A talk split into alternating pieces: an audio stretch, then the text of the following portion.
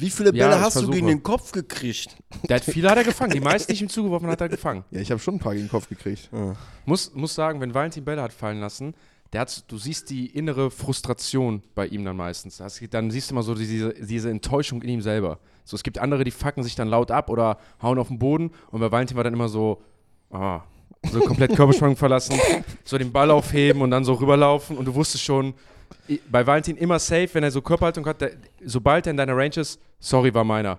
Ey, Und was ist immer mein Lieblingssatz, wenn ein Receiver einen Ball gedroppt hat und gesagt hat, sorry, war meiner? Ja, ach. Also, War ich das jetzt oder was, der den nicht gefangen hat? hast du das Play von JJ McCarthy gesehen, wo der den, den. Reverse mit einer Hand gefangen hat und dann rausgedingst hat? Da habe ich gedacht, hättest du dich abgefuckt, wenn wir so einen Spielzug gespielt hätten und ich hätte den Ball so zu dir geworfen, weil du hättest wieder so todes abgefuckt, dass ich den Ball nicht auf deine Brust Nein. werfe. Nein, nein. JJ McCarthy sah einfach aus wie Daniel Jones bei seinem Catch. Weil er den mit einer Hand so rund rausgeholt hat. Dass Das- du dieses Play mit Daniel Jones verlässt, Hallo. Frechheit. Ja, genau, sorry. JJ McCarthy hat ja nicht im ersten Wurf, äh, als er einen Throwaway machen wollte, den Ball äh, direkt dem Alabama-Dude in die Hände geworfen. Wissen wir Das, jetzt? das ist Hör tatsächlich auf, Daniel hör Jones. doch auf, hier Kontext reinzubringen. Es geht nur um das eine Play. also ich weiß gar nicht, was das jetzt soll. Das ist das Single Most Athletic Quarterback Play, was ich hier gesehen habe. Nach Daniel Jones. Vielleicht. Willst du mich verarschen? Der Mann läuft rückwärts, fängt den Ball mit einer Hand, Das dreht sich dabei krass, auf. ehrlich. Hat Hast du schon mal gesehen, wie Lamar hat- Jackson in seiner Heisman-Season über Leute drüber gesprungen ist? Es geht, Ja gut, aber warte Es mal, geht Lamar nicht- Jackson es geht verlässt nicht- ja da nicht sein Terrain, ne? es also, geht nicht da. so. Terrain. Terrain. es, es geht nicht um äh, Laufen, es geht um einen Pass noch rauskriegen. Also sich mit einer Hand aufzudrehen, einmal um die eigene Achse zu drehen, zu werfen, während Dallas Turner, der beste Linebacker in College Football wahrscheinlich, auf dich draufprescht wie so ein Irrer, dann auch den Mann zu finden und den Hit einzustecken und am Ende aufzustehen mit Gras im Gesicht. Ja, gut, der war Fand ich schon cool. Open, ne? also, ist Ey, okay. Franzos, wie heißt das denn? Terrain? Terrain. Wie sagt man? Terrain. Sagt man das in Man sagt anderen, nicht Terrain. meint, sagt man das eigentlich in anderen Ländern? schon. Sagt man das in anderen äh, Bundesländern auch? Terrain oder ist das wieder sowas Kölsches, sowas wie Plümo? Das ist, glaube ich, nichts Deutsches. Ja, aber weißt du, was französisches Kölsches? Weißt du, es Wort, gibt ja-. Es gibt ja sowas wie Portemonnaie, das ist ja eigentlich auch nicht deutsch, das nutzt aber jeder in Ich Deutschland. sage übrigens Portemonnaie. Dankeschön. Ja, da werde ich mal darauf hingewiesen von Leuten, dass das affig ist. Aber weißt du, Terrain klingt auch schon wieder so, als ob wir denken, das ist einfach normal, aber in ganz Deutschland sagt man es nicht nur, wie wir in Köln sagen, durch unseren französischen Einfluss. Wir bringen es nächstes Mal mit Linguisten. Deutsche Linguisten, schreibt uns. Bonjour. Wir freuen uns übrigens über jede Nachricht von euch, die uns privat schickt. Ey, ich lache jedes Mal herzlich. Liebe Grüße dann alle, die uns Sprachnachrichten schicken, Texte, wo sie dann das Wort tangieren und uns über auf Paralleluniversum ansprechen, auf irgendwelche Flugzeuge. Ey, das war übrigens die geilste Nachricht nochmal an denjenigen, der draußen war. Dass Darf die Antwort mit dem Propeller, nein, das mit so. dem Propeller, das war für mich, als du mir, irgendeiner von euch beiden mir Ich- die Antwort ich- ich- geschickt hat, war auf einmal so, oh. Weißt du, das war so ein richtig wholesome Moment. Das war so, so ein, das, ein Kreis hat sich einfach sehr, sehr, ähm, ja, unerwartet geschlossen. Wir nehmen Moment. manche Sachen einfach hin in der Gesellschaft. Freunde, alle, die neu dabei sind, bleibt lang genug dran, dann versteht ihr diese ganzen Inside-Jokes. Die jetzt zu erklären, das dauert zu lang. Eine Sache, die ich erklären muss oder die wir erklären müssen, ich übernehme das mal für uns. Erstmal, sorry, dass die Folge so spät kommt. Marek und ich waren wieder businessmäßig unterwegs. Wir wollten warten, was Verletzungen und vor allem auch Benching angeht oder Sittings eher. Ähm, da kommen wir dann heute in der Preview-Folge drauf zu, weil äh, das natürlich das Spiel beeinflusst. Da wollten wir nicht mittwochs aufnehmen, weil dann hätten wir einfach nur leeren ja, ich sag mal, Scheiß erzählt oft und das wollten wir verhindern. Und das zweite ist, wir hatten in der letzten Folge viele Cuts drin und viele haben uns dann angeschrieben und dachten, dass wir cutten würden, dass wir halt Sachen cutten und immer wieder zusammenschneiden. Das ist, dem ist nicht der Fall. Wir schneiden so gut wie nie was raus eigentlich, außer einer muss mal auf Klo oder so oder äh, da gab es mal einen Vorfall vielleicht. Ihr habt das ja auch schon mal mitbekommen, äh, dass wir cutten mussten, als ich vergessen habe, das Mikro wieder anzuschalten. Dem war nicht der Fall. Wir hatten mit unserem Aufnahmegerät ein Problem, weil das ein Update braucht. Das bekommt es jetzt bald und dann gibt es die Folgen wieder ohne Cuts drinne und äh, in voller Länge. Zum Glück, glaube ich, konnte man alles verstehen. Tut uns in dem Sinne auf jeden Fall leid. Das ist nicht unser Ansatz. Wir wollen professionell bleiben und in dem Sinne begrüße ich euch zur letzten Mal, zum letzten Mal kann ich diesen Satz sagen, bis auf die nächsten sechs Monate, zur Preview-Folge der letzten Regular Season von Woche 18 von Focus. Fokus. Fokus. Football. Hast du gerade gesehen, Jan? Was denn? Der Mann hat mir Zeichensprache gegeben, weil er wissen wollte nochmal, in welche Reihe er kommt. In welcher Stelle Ja, er das war kommt. gerade wie beim äh, Auswärtsspiel in 18, den Playoffs. mal Es war richtig laut. Wir waren mit der Offense auf dem Feld und ich habe den Audible nicht verstanden. Nee, du hast auf jeden Fall, also du müsstest ins Protokoll eigentlich rein, so, was bei dir los ist. ins Blue Medical Tent. Jo. Damit wir mal gucken, was bei dir falsch ist, dass du das auf einmal nicht mehr kannst. Ich weiß auch nicht. Wobei ich habe das, mir ist das, also einmal kurz, ich habe einfach meinen PIN von der Sparkasse, den ich zwei Jahre lang hatte, original letztens vergessen, habe den falsch eingegeben, war dann nach der Überzeugung, ich weiß ihn, habe mit meiner Mitarbeiterin von der Bank gesprochen, meint so, nee, nee, ich weiß den jetzt wieder, ich habe es einfach verkackt. Die meinte, ja, okay, dann schalte ich frei, hab's wieder verkackt und habe zehn Minuten später nochmal angerufen, meint so, äh, schicken wir doch neue Karte zu, ich weiß es nicht mehr. Ist dir auf dem Feld schon mal so was passiert? Auf dem Playcall? Äh, links, ich habe manchmal links und rechts Seiten vertauscht. In Stuttgart ist mir das öfters passiert, weil ich halt noch nicht so mit den Handsignals drin war. Aber sonst habe ich mal ein Play verkackt, kannst du dich mal erinnern? Weil das, bei mir fällt es halt sofort auf, so, ne? Aber Ja. eigentlich nicht.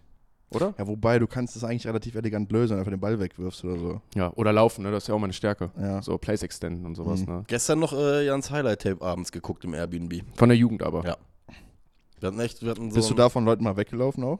Alter, guck dir mal bitte sein, äh, sein Deutsche Meisterschaft U19 oder was war das? Guck dir mal bitte das Finaltape an. Das ist, äh, ich habe zu Jan gesagt, Clean? ganz, Mann, ey, ich fahre mit dem Typen seit mittlerweile wirklich zwei, zweieinhalb Jahre durch die ganze Welt. Ich wusste nicht, dass der so laufen kann. Das war echt was Neues. Der, er sagt, der sagt zu mir auf einmal nur, Marek, wusstest du eigentlich, dass ich länger als 20 Meter laufen kann und das sogar Guck mal athletisch gleich. aussieht? Guck mal gleich. Ich saß da. Und auch nicht nur Lehrmeter, sondern auch, ne? Richtig hier nach vorne. Ich weiß nicht, ob ich das jemals erzählt habe, aber Jan hat das, Jan hat das Riesentalent. Jan macht, hat eine unglaublich hohe Frequenz in seinen Schritten, aber macht einfach keine Meter. Das heißt, es gab mehrmals die Situation, wo ich downfield bin als Receiver. Wir gehen in den Scramble-Drill rein, weil Jan rausläuft. Ich drehe mich um, sehe die Frequenz vom Jan, sehe die Frequenz vom Verteidiger und denke mir, Alter, ich laufe mich jetzt frei, ich laufe jetzt dahin. Dann nehme ich einen Kopf runter, lauf, guck hoch und Jan ist gesackt. Und ich frage mich, hä, der Typ war vier Meter hinter dir, du hattest eine höhere Frequenz, wie ist das passiert? ist der Rasen und dann guckst du dir. Tape an und dann, Jan ist, ein, Jan ist eine, eine, eine sich bewegende optische Täuschung. Das ist das Aber- Das sieht aus, als, als, als wäre der unglaublich schnell, aber ist er nicht. der Außer, macht wo einfach werde ich Meter, unglaublich schnell wenn du einen Pick geworfen hast. und ich der letzte Mann bin. Da das muss ich ist- sagen, du hast mal einen Pick geworfen. Das war in der 22er-Saison, glaube ich. Was gegen Innsbruck? Nee, gegen Istanbul war es, glaube ich. Ja. Da hast du einen Pick geworfen und ich stand halt an der Sideline und dann stehen halt so viele Leute vor dir. Ich bin, jetzt, bin ja nicht der Größte und das lief halt, der Mann lief an der, unserer Sideline vorbei und ich dachte mir, safe ein Pick Six. Äh, bin halt schon zur Bank gegangen so und dann äh, kommt die Defense auf den Platz und ich so, hä? So, warum schreit keiner Field Goal? Und dann gucke ich so und hat Jan den noch bekommen an der 2. Guck mal, das ich, ist- das Tape hole ich ja. zum Beispiel auch nochmal raus, ne? Du siehst das, also es ist mir in derselben Saison nochmal passiert, auf derselben Passroute auf die andere Seite. Das war in der Saison, habe ich die Outroads teilweise hinterworfen und mir ist genau derselbe Pick passiert und du siehst jedes Mal dasselbe. Ich werfe einen Pick, realisiere ich bin der letzte Mann, guck nur, dass ich kein Blindside-Hit kassiere und dann mache ich das, was vielen Leuten fehlt, die Qualität, nämlich ich nehme einfach den Kopf runter und lauf und guck gar nicht mal, wo der Defender ist, weil ich einfach sage, ey, der läuft eh geradeaus runter. Ich bin immer dem guten Moment vorbeigelaufen, dass ich den Kopf runternehme, laufe und der Typ einfach innen an mir vorbeikattet und ich ihn nicht sehe. Außer in Frankfurt. Aber das war der, aber das war der Oder, Trick. oder du kriegst einen, einen Knie gegen den Kopf. ich wollte gerade sagen, das Oder in war, Frankfurt, ey, da war zum Beispiel ein ähnlicher Moment, da war auch so, oh fuck, ich habe den Pick gewonnen, ich bin der letzte Mann. Dann siehst du noch, dass ich nachdenke und dann war so, oh, ich kann einen Tackle machen und das nächste, was ich weiß, ist, dass die Leute über mir standen und sagen so, hallo, hallo, hallo, hallo, bist du wach? Ey, ich bist habe du wach? den, ich hab den am nächsten Tag, als wir telefoniert haben, ich habe nur gehört, dass er die Nacht im Krankenhaus ja auch verbringen musste, wegen der Gehirnerschütterung. Zum nächsten Tag miteinander telefoniert haben, habe ich mir die, die Sequenz bis dato auch schon gesehen gehabt. Alter, ich habe nur, nur gesagt, Jan, tu mir eingefallen, bitte. Tu es nie wieder. nie wieder Das auf ist die genau Art Grund, Weise. warum Tom Brady nach dem Pick nie gelaufen ist, was, das, was da passiert ist. Ja. Ich habe ja auch mehr Geld dafür bekommen, ne, für den Job als Tom Brady, deswegen hat sich das auch am Oh Ende Gott, wieder rentiert. Männer, wir driften ab an Oh, die schöne äh, Story. glorreichen Stories, können wir mal anders reden. Mein Highlight-Tape zeige ich dir übrigens wirklich und du wirst überrascht sein. Dann können, Ich wir mal, mich drauf. können wir mal lange darüber diskutieren, über Sportlerentwicklung und wie man einen Jugendspieler richtig fördert, dass man auch alles aus ihm rausholt. Ähm, wir kommen aber heute dann wieder zur NFL und am Montag erwartet uns ein ganz besonderer Tag, wo wir euch ein bisschen mal die Aufmerksamkeit wecken wollen. Es gibt ja hier Termine wie ein Pro Bowl, All-Pro-Voting, den Super Bowl. Am Montag gibt es aber wieder einen Negativtermin, nämlich den Black Monday. Da haben wir schon oft drüber gesprochen und wir wollen einmal nur klären, was ist der Black Monday und was passiert da. Da gebe ich einfach jetzt mal an den Marek ab. Marek, Black Monday Stichwort. Was ist das? Oha. Ähm, ja, Gibt es da auch Rabatte, wie beim Black Friday? hier, Kann ich da zum Mediamarkt rennen? ich glaube nicht. Rabatte? Nee, Rabatte gibt es an dem Tag nicht. An dem Tag gibt es nur, Aber, neue, An- aber neue Angebote. aber neue Angebote. Das ist sehr schön. Sehr, schöne, äh, sehr schöner Zusatz. Ja, ähm, nach der letzten Spielwoche in der Regular Season montags ist der sogenannte Black Monday, der eigentlich ja kein schöner Tag in der NFL, müssen wir einfach mal so ehrlich sein. Ne? Leute verlieren ihren Job, äh, Familien verlieren ihren Job, äh, beziehungsweise ihren Wohnort, muss man einfach sagen, weil das, was da an den Football-Coaches und Koordinatoren ja auch immer noch an Familie mit dran denkt, Traveling, allem drum dran, ist krass. Ich finde es sehr gut, dass du alles erklärt hast, außer Ja. wirklich mal zu sagen, was denn da passiert. Was denn? Die Trainer werden gefeuert Dankeschön. am Black Monday. Also die, die es verdient haben oder weniger verdient haben, die nicht erfolgreich waren. Hin und wieder gibt es dann ja auch Leute, die dann überraschend ähm, die Position aufgeben müssen. Ist dann, wie gesagt, der besagte Black Monday, wobei ich das Gefühl habe, dass dieses Jahr mit den drei Entlassungen, also ist auch nur ein Gefühl, schon mal ein bisschen mehr vorm Black Monday passiert ist als die Jahre so vorher, weil ähm, ich hatte immer das Gefühl, dass die NFL an für sich diese Regular Season mehr oder weniger mal ausspielen lassen, dann ihre Konsequenzen aus allem ziehen. Äh, ist dieses Jahr aber im Vorfeld jetzt schon mal krasser passiert. Nichtsdestotrotz, kommenden Montag werden wieder Coaches ihren Job verlieren, Coordinators ihren Job verlieren und wie gesagt, es werden sich neue Türen öffnen und schließen. Genau, einmal noch kurz was Black Monday einfach der schwarze Montag für Trainer. Da kommen die Entlassungen, die treffen sich mit ihren GMs und da müssen viele gehen. Einige Teams, die da auf der Liste stehen, sind unter anderem die Washington Commanders, sind unter anderem die New England Patriots, die Atlanta Falcons, auch die Saints, die Buccaneers, wenn sie die Playoffs verpassen sollten. Ähm, da gibt es noch Teams auch, gibt manche Leute, die Mike Rabel anzetteln oder an, anzählen. Äh, auch ein Jets und sowas. Also da können wir jetzt lange diskutieren, das wollen wir nicht. Einfach am Montag die Augen offen halten, wer es denn alles so wird. Es gibt, glaube ich, ein paar ganz klare Kandidaten. Ne? Das hat man ja auch schon über die Saison gehört, wie zum Beispiel Bill, Bill Belichick. Ob es er nachher wird oder nicht, das erfahrt ihr sehr, sehr wahrscheinlich am Montag oder am Dienstag.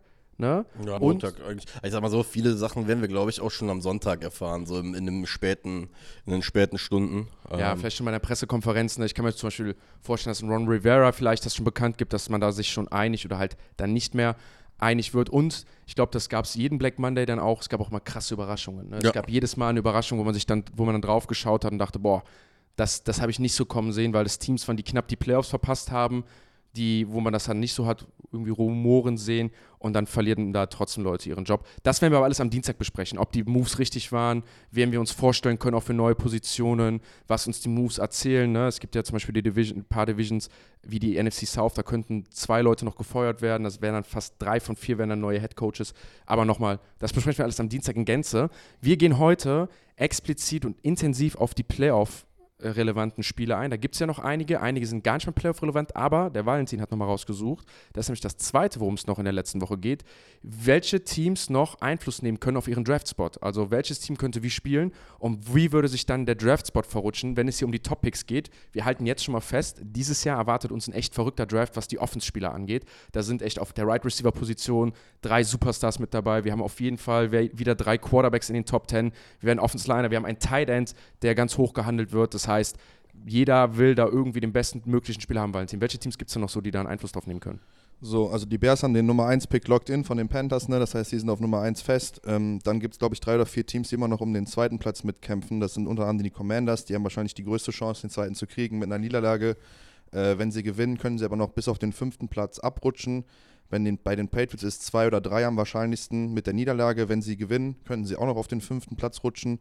Ähm, die Cardinals können mit einer Niederlage theoretisch auch noch Zweiter werden, wenn die anderen alle gewinnen. Äh, mit einem Sieg könnten sie aber auf die sieben rutschen. Das heißt, wir haben eine Spanne von zwei bis sieben. Also ähm, das macht schon einen riesen Unterschied. Ähm, die Giants, eure New York Football Giants, könnten auch noch Zweiter werden, äh, mit ganz, ganz viel Glück. Und mit einem Sieg könnten sie bis auf die acht fallen. Also da ist die Spanne noch größer.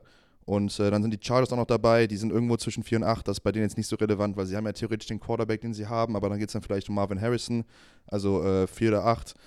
Alles da drin. Dazwischen ist möglich. Die Titans sind wahrscheinlich siebter, könnten aber auch auf 4 hochgehen. Könnten aber auch auf 8 droppen. Und jetzt auch noch einen riesen, einen riesen Spanne sind die Jets. Die sind mit einer Niederlage potenziell Fünfter. Äh, picken an 5. Mit einem Sieg könnten sie aber bis auf die 12 rutschen. Boah, das ist krass. Und ähm, das ist, glaube ich, das sind so die sechs Teams, die ich jetzt mal rausgeschrieben habe. Äh, das sind so die Szenarien, die ihr im Hinterkopf behalten könnt. Ey, Und wenn ihr Fans dieser Teams seid, könnt ihr euch als Fanbrille wahrscheinlich eher eine Niederlage wünschen in dem Szenario als einen Sieg, weil dann halt ein höherer Draft-Spot äh, sich daraus resultiert. Das wird tough. Also ich prognostiziere es jetzt schon mal. Ich glaube, der Draft dieses Jahr wird der mit verrückteste, den wir seit Jahren gesehen haben, weil wir so viele Top-Prospects, vor allem auf der offensiven Seite, die ja einfach cooler sind, weil sie Punkte machen, weil man sie, glaube ich, besser bemessen kann, ne? weil ein Receiver, der über 1000 Yards hat, so und so viele Touchdowns, genauso wie die Quarterbacks, einfach flashy sind und Flashes zeigen und die Highlights einfach cooler aussehen. Ja. Ähm, ich glaube, das wird ein richtig, richtig, richtig verrückter Draft, auf den wir uns vorbereiten. Übrigens äh, zu deinem Punkt mit den ähm, Positionen. Wer sich damit mal auseinandersetzen will, äh, gibt einfach mal bei Google ein ähm, Draft Value Chart, weil ähm, es gibt für den Draft quasi auch eine Bewertungsskala, also wie viel Wert quasi ein, ein Pick hat. Ähm, wird dann in einem Score von 3000, ist glaube ich der erste Pick ist wert und der 257 hat dann nur noch einen Score von 1. Heißt, diese Spannen, die der Valentin euch da auch gerade genannt hat, zum Beispiel zwischen 5 und 12, ähm, sind teilweise 500 Scorepunkte, was sehr, sehr viel ist. Ähm, könnt ihr euch gerne mal anschauen. Ist auf jeden Fall sehr, sehr interessant. Ist auch für die Draft Night sehr, sehr interessant, ähm, weil ihr daran sag ich mal, rein vom Score her zumindest bewerten könnt, ob dieser Trade sich rein äh, von den Zahlen her gelohnt hat äh, oder vom Value vom Pick. Ähm, ist natürlich komplett losgelöst von dem Spieler, der an dieser Position gepickt wird, sondern ist wirklich nur auf diesen Draft-Spot ausgelegt. Aber ist auf jeden Fall eine Sache, ähm, die man sich sehr gut äh, zu ja. Gemüte führen kann. Real-Life-Example davon waren die Eagles vor drei, vier Jahren, ne? die ja den, ihren Rebuild nach dem Super Bowl damit angestoßen haben, dass sie das letzte Spiel verloren haben, getankt haben, sich die Schelle von der Öffentlichkeit gegeben haben. Auch unter, anderem von eurem damaligen Headcoach, vom Judge, der hat eine, eine seiner besseren Pressekonferenzen zugehalten, fand ich. Und äh, aus diesem Pick haben sie dann mehr Picks gemacht und dann unter anderem einen AJ Brown, einen Jalen Carter und was auch immer sich geholt und diesen Rebuild angezettelt. Also äh, das ist schon, das hat sehr, sehr viel Einfluss, wenn du es richtig machst. Ja, die nächsten Teams oder das erste Spiel, was wir besprechen, die kümmern sich erstmal gar nicht um den Draft. Die werden sich nämlich um die um Playoff-Football kümmern. Für die einen ist es ein Win and Your In-Game, für die anderen ist es, wir sind eh schon drin und haben die Nummer 1 Seed. Das ist natürlich das allererste Game am Samstag zwischen den Pittsburgh Steelers und den Baltimore Ravens. Und die Steelers gehen mit allen ihren Startern raus, unter anderem Starting Quarterback Mason Rudolph. Das haben, da haben sie sich jetzt für entschieden, auch obwohl Kenny Pickett spielen könnte. Und die Ravens haben sich dazu entschieden, so gut es geht oder so viele Backups wie möglich spielen zu lassen. Also alle Backups weiß ich nicht oder sie werden vielleicht ein, zwei Leute doch spielen lassen, vielleicht ein Quarter. Aber Jackson spielt nicht. Unter anderem der ja, ja der wichtigste Spieler dann auf dem Platz ist. Interessanterweise sind die Steelers trotzdem um drei Punkten favorisiert. Und ich glaube auch, dass das Game, auch wenn jetzt alle Backups drin sind, nicht verschenkt wird von den Ravens, äh, von den, von, genau, von den Ravens an die Steelers. Ja, ist auf jeden Fall mal ein Division-Duell, ne, was da äh, auch nochmal ansteht. Ähm, wie wir auch schon mehrfach dieses Jahr gesagt haben, sind die Spiele ja gegeneinander auch immer sehr, sehr tough und hart geführt. Von daher äh, glaube ich auch jetzt nicht, dass das ein Cakewalk wird da für die, ähm, für die Steelers oder auch für die Ravens. Ich, glaube auch, dass die Ravens da Vollgas geben werden, vor allem, keine Ahnung. Also ich sag mal so, ähm, auch in der Tiefe musst du halt flowen, ne? Äh, für die, für die Playoffs. Von daher gibt es da gar keinen Grund, ähm, weniger weniger Vollgas zu geben.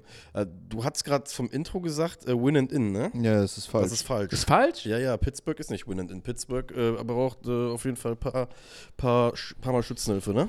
Ja, Pittsburgh Win und Buffalo Loss oder Pittsburgh Win und Jacksonville Loss oder Tie. Krass. Ja, oder Pittsburgh Win plus Houston äh, in die Tie, ja, genau, richtig. Das heißt, die Ties habe ich jetzt aus der ganzen Sache rausgelassen. Ich wollte es auch sagen, gut, dass du es sagst, Marek. Ähm, die Thais machen das Ganze nochmal kompliziert. Ich bin jetzt nur bei Will und Lewis gewesen. Aber, ja, guter äh, Punkt. Genau. Die müssen auf jeden Fall gewinnen und hoffen, dass eins der beiden Teams verliert. Okay, sorry dann dafür. Das äh, war mir nicht bewusst. Es gibt auch sogar auch die Four-Way-Tie-Situation, die wir diese Woche haben oder haben könnten, ne, dass alle vier Teams um den Wildcard-Spot denselben Rekord haben. Können wir ja dann vielleicht am Dienstag erklären. Interessant, es gab in der in der vergangenen Woche Diskussionen, dass Kenny Pickett fit gewesen wäre für das Seattle Seahawks-Spiel und dann gesagt haben soll, er wolle nicht der Backup sein und dann abgelehnt hat, sich zu dressen. Das hat er diese Woche dann aber revidiert in einem Interview und hat dann nochmal den Charakter der Person angesprochen, der das gedroppt haben soll. Dass er meinte, pass auf, ist nicht mein Standard, habe ich nie gemacht, hat die komplette Situation einmal erläutert, wie es ablief, hat dann auch gesagt, so und so und so lief das, ich habe das nicht gemacht, ich war nicht fit, wir haben die Entscheidung getroffen. Und Mason startet. Diese Woche ist es so, Mason startet auch, wir haben uns dazu entschieden. Und wenn die von mir wollen, dass ich die Nummer 2 bin, bin ich die Nummer 2 und wenn ich spielen soll, dann spiele ich. Ich würde mich niemals so über die Mannschaft stellen, das ist nicht meine Position. Und wer auch immer das gedroppt hat, sollte sich mal hinterfragen, was er schreibt und was das für eine Auswirkung hat auf meinen Charakter und so. Fand ich wieder mal so ein bisschen bezeichnend, wie man auf manche Stories eingehen kann oder was man so hört, weil es dann doch den einen oder anderen Typen gibt, der dann lieber mal was schreibt, um zu splashen, als dann irgendwie die Wahrheit zu erzählen. Das ist ja die große Gefahr, glaube ich, unserer heutigen Zeit, dass diese ganzen Hot Takes lesen Leute leider deutlich mehr jo. als dann fundierte Beiträge von wirklich guten Journalisten. Deswegen, naja. Ja, ich bin mal gespannt, wie lange das Mason Rudolph-Experiment funktioniert, weil wenn wir eins gelernt haben diese Saison, ist irgendwie, dass die Backups so zwei, drei Spiele in Folge vielleicht mal gut spielen können, aber dann spätestens kommt halt auch, wenn, wenn du gegen einen guten DC spielst, halt auch der Plan, der halt irgendwann auf Tape zu sehen ist und dann weiß halt auch, was du machst und nimmt dich auseinander und dann fangen die meisten Backups an zu strugglen, so wie es jetzt die Saison schon mehrfach passiert ist. Und Mason Rudolph jetzt, glaube ich, sein drittes oder viertes Spiel. Also würde mich nicht wundern, wenn er, auch wenn die Ravens Defense hier mit, Defen äh, mit Backups spielen wird, vielleicht mal anfängt zu strugglen, weil, wie gesagt, Tape ist mittlerweile draußen von dem Mann und auch von der neuen Offense. Ne? Das war ja auch die Dynamik mit Canada, dass dann Pickett sich sofort verletzt hat, dass er vielleicht ähm, dann der neue OC da ein bisschen dribbeln musste, was er jetzt für Plays called und was nicht. Ähm, ich bin mal gespannt. Ähm, ich denke mal, die werden probieren, Pickens wegzunehmen und dann bin ich mal gespannt, wie Rudolph das Ding hier, das Ding hier wuppt. Ist ganz lustig, wenn die Ravens sind eigentlich, ähm, können ein bisschen darauf hoffen, äh, zu verlieren, beziehungsweise wenn sie verlieren, ist es nochmal besser für sie eigentlich, weil dann wahrscheinlich vielleicht oder die Chance größer ist, dass Buffalo nicht reinkommt. Und Jo. das ist natürlich der einer der äh, Favoriten in der AFC, die du eigentlich nicht haben willst in den Playoffs. Und wenn sie schon mal verlieren, ist das schon mal ein Schritt in die richtige Richtung. Also klar, wenn Buffalo gegen Miami gewinnt, ist sowieso egal. Aber wenn sie dann noch auf den verlieren und dann noch auf die anderen hoffen müssen, dann ist das schon mal ein Schritt in die richtige Richtung. Ich glaube aber, also klar, das kann man aus unserer Sichtweise so machen oder so beschreiben. Ich glaube, das interessiert die halt wirklich wenig. Also denen wird das komplett egal sein. Ich glaube, in deren Building, so wie die spielen. Aber es ist ein valider Punkt, weil wir haben es ja schon oft in den Playoffs gesehen, dass dann doch dieses Wildcard-Team reinkommt. Zum Beispiel die Bengals letzten Jahre äh, unter Joe Burrow und dann halt zum Beispiel nach Kansas City fährt und einfach mal da gewinnt, wo du auch sagst, ey, diese Szenarien passieren und wen willst du eher in den Playoffs treffen? Tour oder, oder keine Ahnung, Kenny Pickett oder Tour oder halt Josh Allen so bei den Ravens. Ich mag hier einmal nochmal auf Tyler Huntley aber eingehen. Der hat ja letztes Jahr auch in den Playoffs gespielt für die Bengals, als sich ja Lamar Jackson verletzt hat. Über Lamar Jackson müssen wir in der Pro Offseason Bowler. auf jeden Fall mal reden, weil zu dem Zeitpunkt Pro Bowler, habe ich gesagt. Pro Bowler Tyler Huntley. Stimmt. Letztes Jahr. Das ist, das ist der Paradebeispiel, warum der Pro Bowl Quatsch ist, aber machen wir Ja. Ja. Da können wir vielleicht auch noch mal später drauf ganz kurz eingehen, weil mir ein paar Leute geschrieben hatten und einfach mal ein kurzes Statement machen, warum uns den Pro Bowl nicht so krass interessiert, warum ein anderes Ranking uns interessiert. Aber Huntley hat ja letztes Jahr dann auch guten Football gespielt, ist ja auch ein mobiler Quarterback. Und ich glaube nicht, dass die Ravens da hingehen und das Game abgeben, sondern ich glaube, die Ravens haben sie die Saison auch gezeigt, die sind halt einfach in der Tiefe stark, die sind sehr gut gecoacht, die wissen einfach, wie es läuft und haben noch ein Heimspiel. Und ich glaube, deswegen wird es für die Pittsburgh Steelers echt schwierig. Und ich sage ehrlich, ich tue mich sehr, sehr, sehr, sehr schwer, mit den Steelers hier zu gehen. Ich sage, es wird eine 7 von 10 und ich sage, dass die, ohne Scheiß, sage, die Ravens gewinnen. Und dann habe ich wenigstens ein Team aus der Preview, die ich richtig getippt. Äh, die habe ich, dann- nee, hab ich dann falsch getippt, ist mir dann aber egal. Wann haben die Ravens, guck mal, stell bevor Valentin jetzt gerade seinen Tipp sagt, wann haben die Ravens das letzte Mal zu Hause gegen die Steelers gewonnen? Was glaubt ihr? Guck dich hin. Was glaubt ihr? Die haben das letzte Mal zu Hause im Jahr 2019 gegen die Steelers gewonnen. Im, in der letzten Woche, als Lamar Jackson gesittet wurde. Die Ravens sind ja auch das bekanntlich beste Preseason-Team der Liga, wo ja auch nur Backups spielen. Ne? Also, wenn ein Team mit Backups spielen kann, dann die Ravens. Aber wie krass ist denn das bitte gerade, dieser Full-Circle-Moment? Das ist wirklich die ein Full Circle. in der Moment. letzten Woche damals gegeneinander gespielt haben, da ihr letztes Heimspiel gewonnen haben, als ich das gelesen habe. Ich so, was? Aber ja, guter Punkt übrigens mit dieser Preseason-Sache. Safe. Ähm, ich gebe den ganzen eine 5 von 10, gehe auch mit den Ravens. Ja, gefällt mir. Ich äh, mache eine 4 aus 10 und Ravens. Ich finde das so funny. Ich finde das so funny, dass wir das Team, was- worum es ja wirklich noch um alles geht, nicht zutrauen, diesen letzten Push zu machen, um sich dann die Playoffs zu retten. Wir reden ja hier von einem Team, was ja jetzt ja auch zum Beispiel in Seattle gewonnen hat und das durchaus dominant. Ich bin gespannt. Das nächste Game findet auch am Samstag statt. Das ist dann wieder der Saturday Night Football und da ist wirklich, da hoffe ich, liege ich jetzt nicht wieder falsch. Das ist doch wirklich Win-Or-In. Texans gegen Colts. Ja. CJ Stroud ist zurück gegen Gardner Minshew. Gewinner geht in die Playoffs und Vegas hat es auch unfassbar tight und hat da nur einen One-Point-Swing und sieht hier die Colts ganz, ganz knapp als Favorit. Ich habe heute noch einen kurzen Take zugehört, dass einer meinte, die bessere Storyline sind die Houston Texans, das bessere Team aber wären die Colts. Geht ihr damit? Schwer. Hm. Von der Storyline, ja, bessere Team finde ich schwierig. schwierig. Fand ich auch. Also ich mag Also- einmal kurz sagen, dass ich da nicht mitgehe. Ich, mag, Nee, ich, ich ich, ich, gehe da nicht mit. Ich sag, wegen CJ Stroud, der bis kurz vor seiner Verletzung überragend gespielt hat oder überragend Und danach ja auch wieder solide mit zwei in einem Spiel, ne? Muss Ja. man sagen. zwar nicht mehr das Supporting Cast, aber ich halte, ich halte das eigentlich für, für eigentlich die Texans auch fürs bessere Team. Für den Gewinner des Spiels geht es übrigens auch noch theoretisch um den äh, Division-Title. Wenn die äh, Jaguars am nächsten Tag verlieren sollten, ist äh, der Gewinner des Samstagsspiels auch gleichzeitig mit einem Heimspiel Yikes. belegt. Ähm, ja, Noah Brown ist raus für die Texans, ne? Ähm, Rankins und Tunzel sind questionable. Äh, die sind schon beide sehr wichtig für die, äh, für die Texans, vor allem wenn sie in diese Colts D-Line spielen, die ja schon mal überwiesen hat, dass sie Spiele übernehmen können auch. Aber auch die Colts haben einige Key Starter, die auf questionable sind, unter anderem Quinton Nelson und Kenny Moore. Wobei ich davon ausgehe, dass alle tatsächlich spielen werden. Das ist, glaube ich, eher so ein so ein Limited Participant Wrestling als irgendwas, irgendwas Seriöses außerhalb bei Noah Brown. Deshalb ähm, haben wir hier halt ein Duell der First-Time-Head Coaches auch, ne, die richtig gut performen dieses Jahr.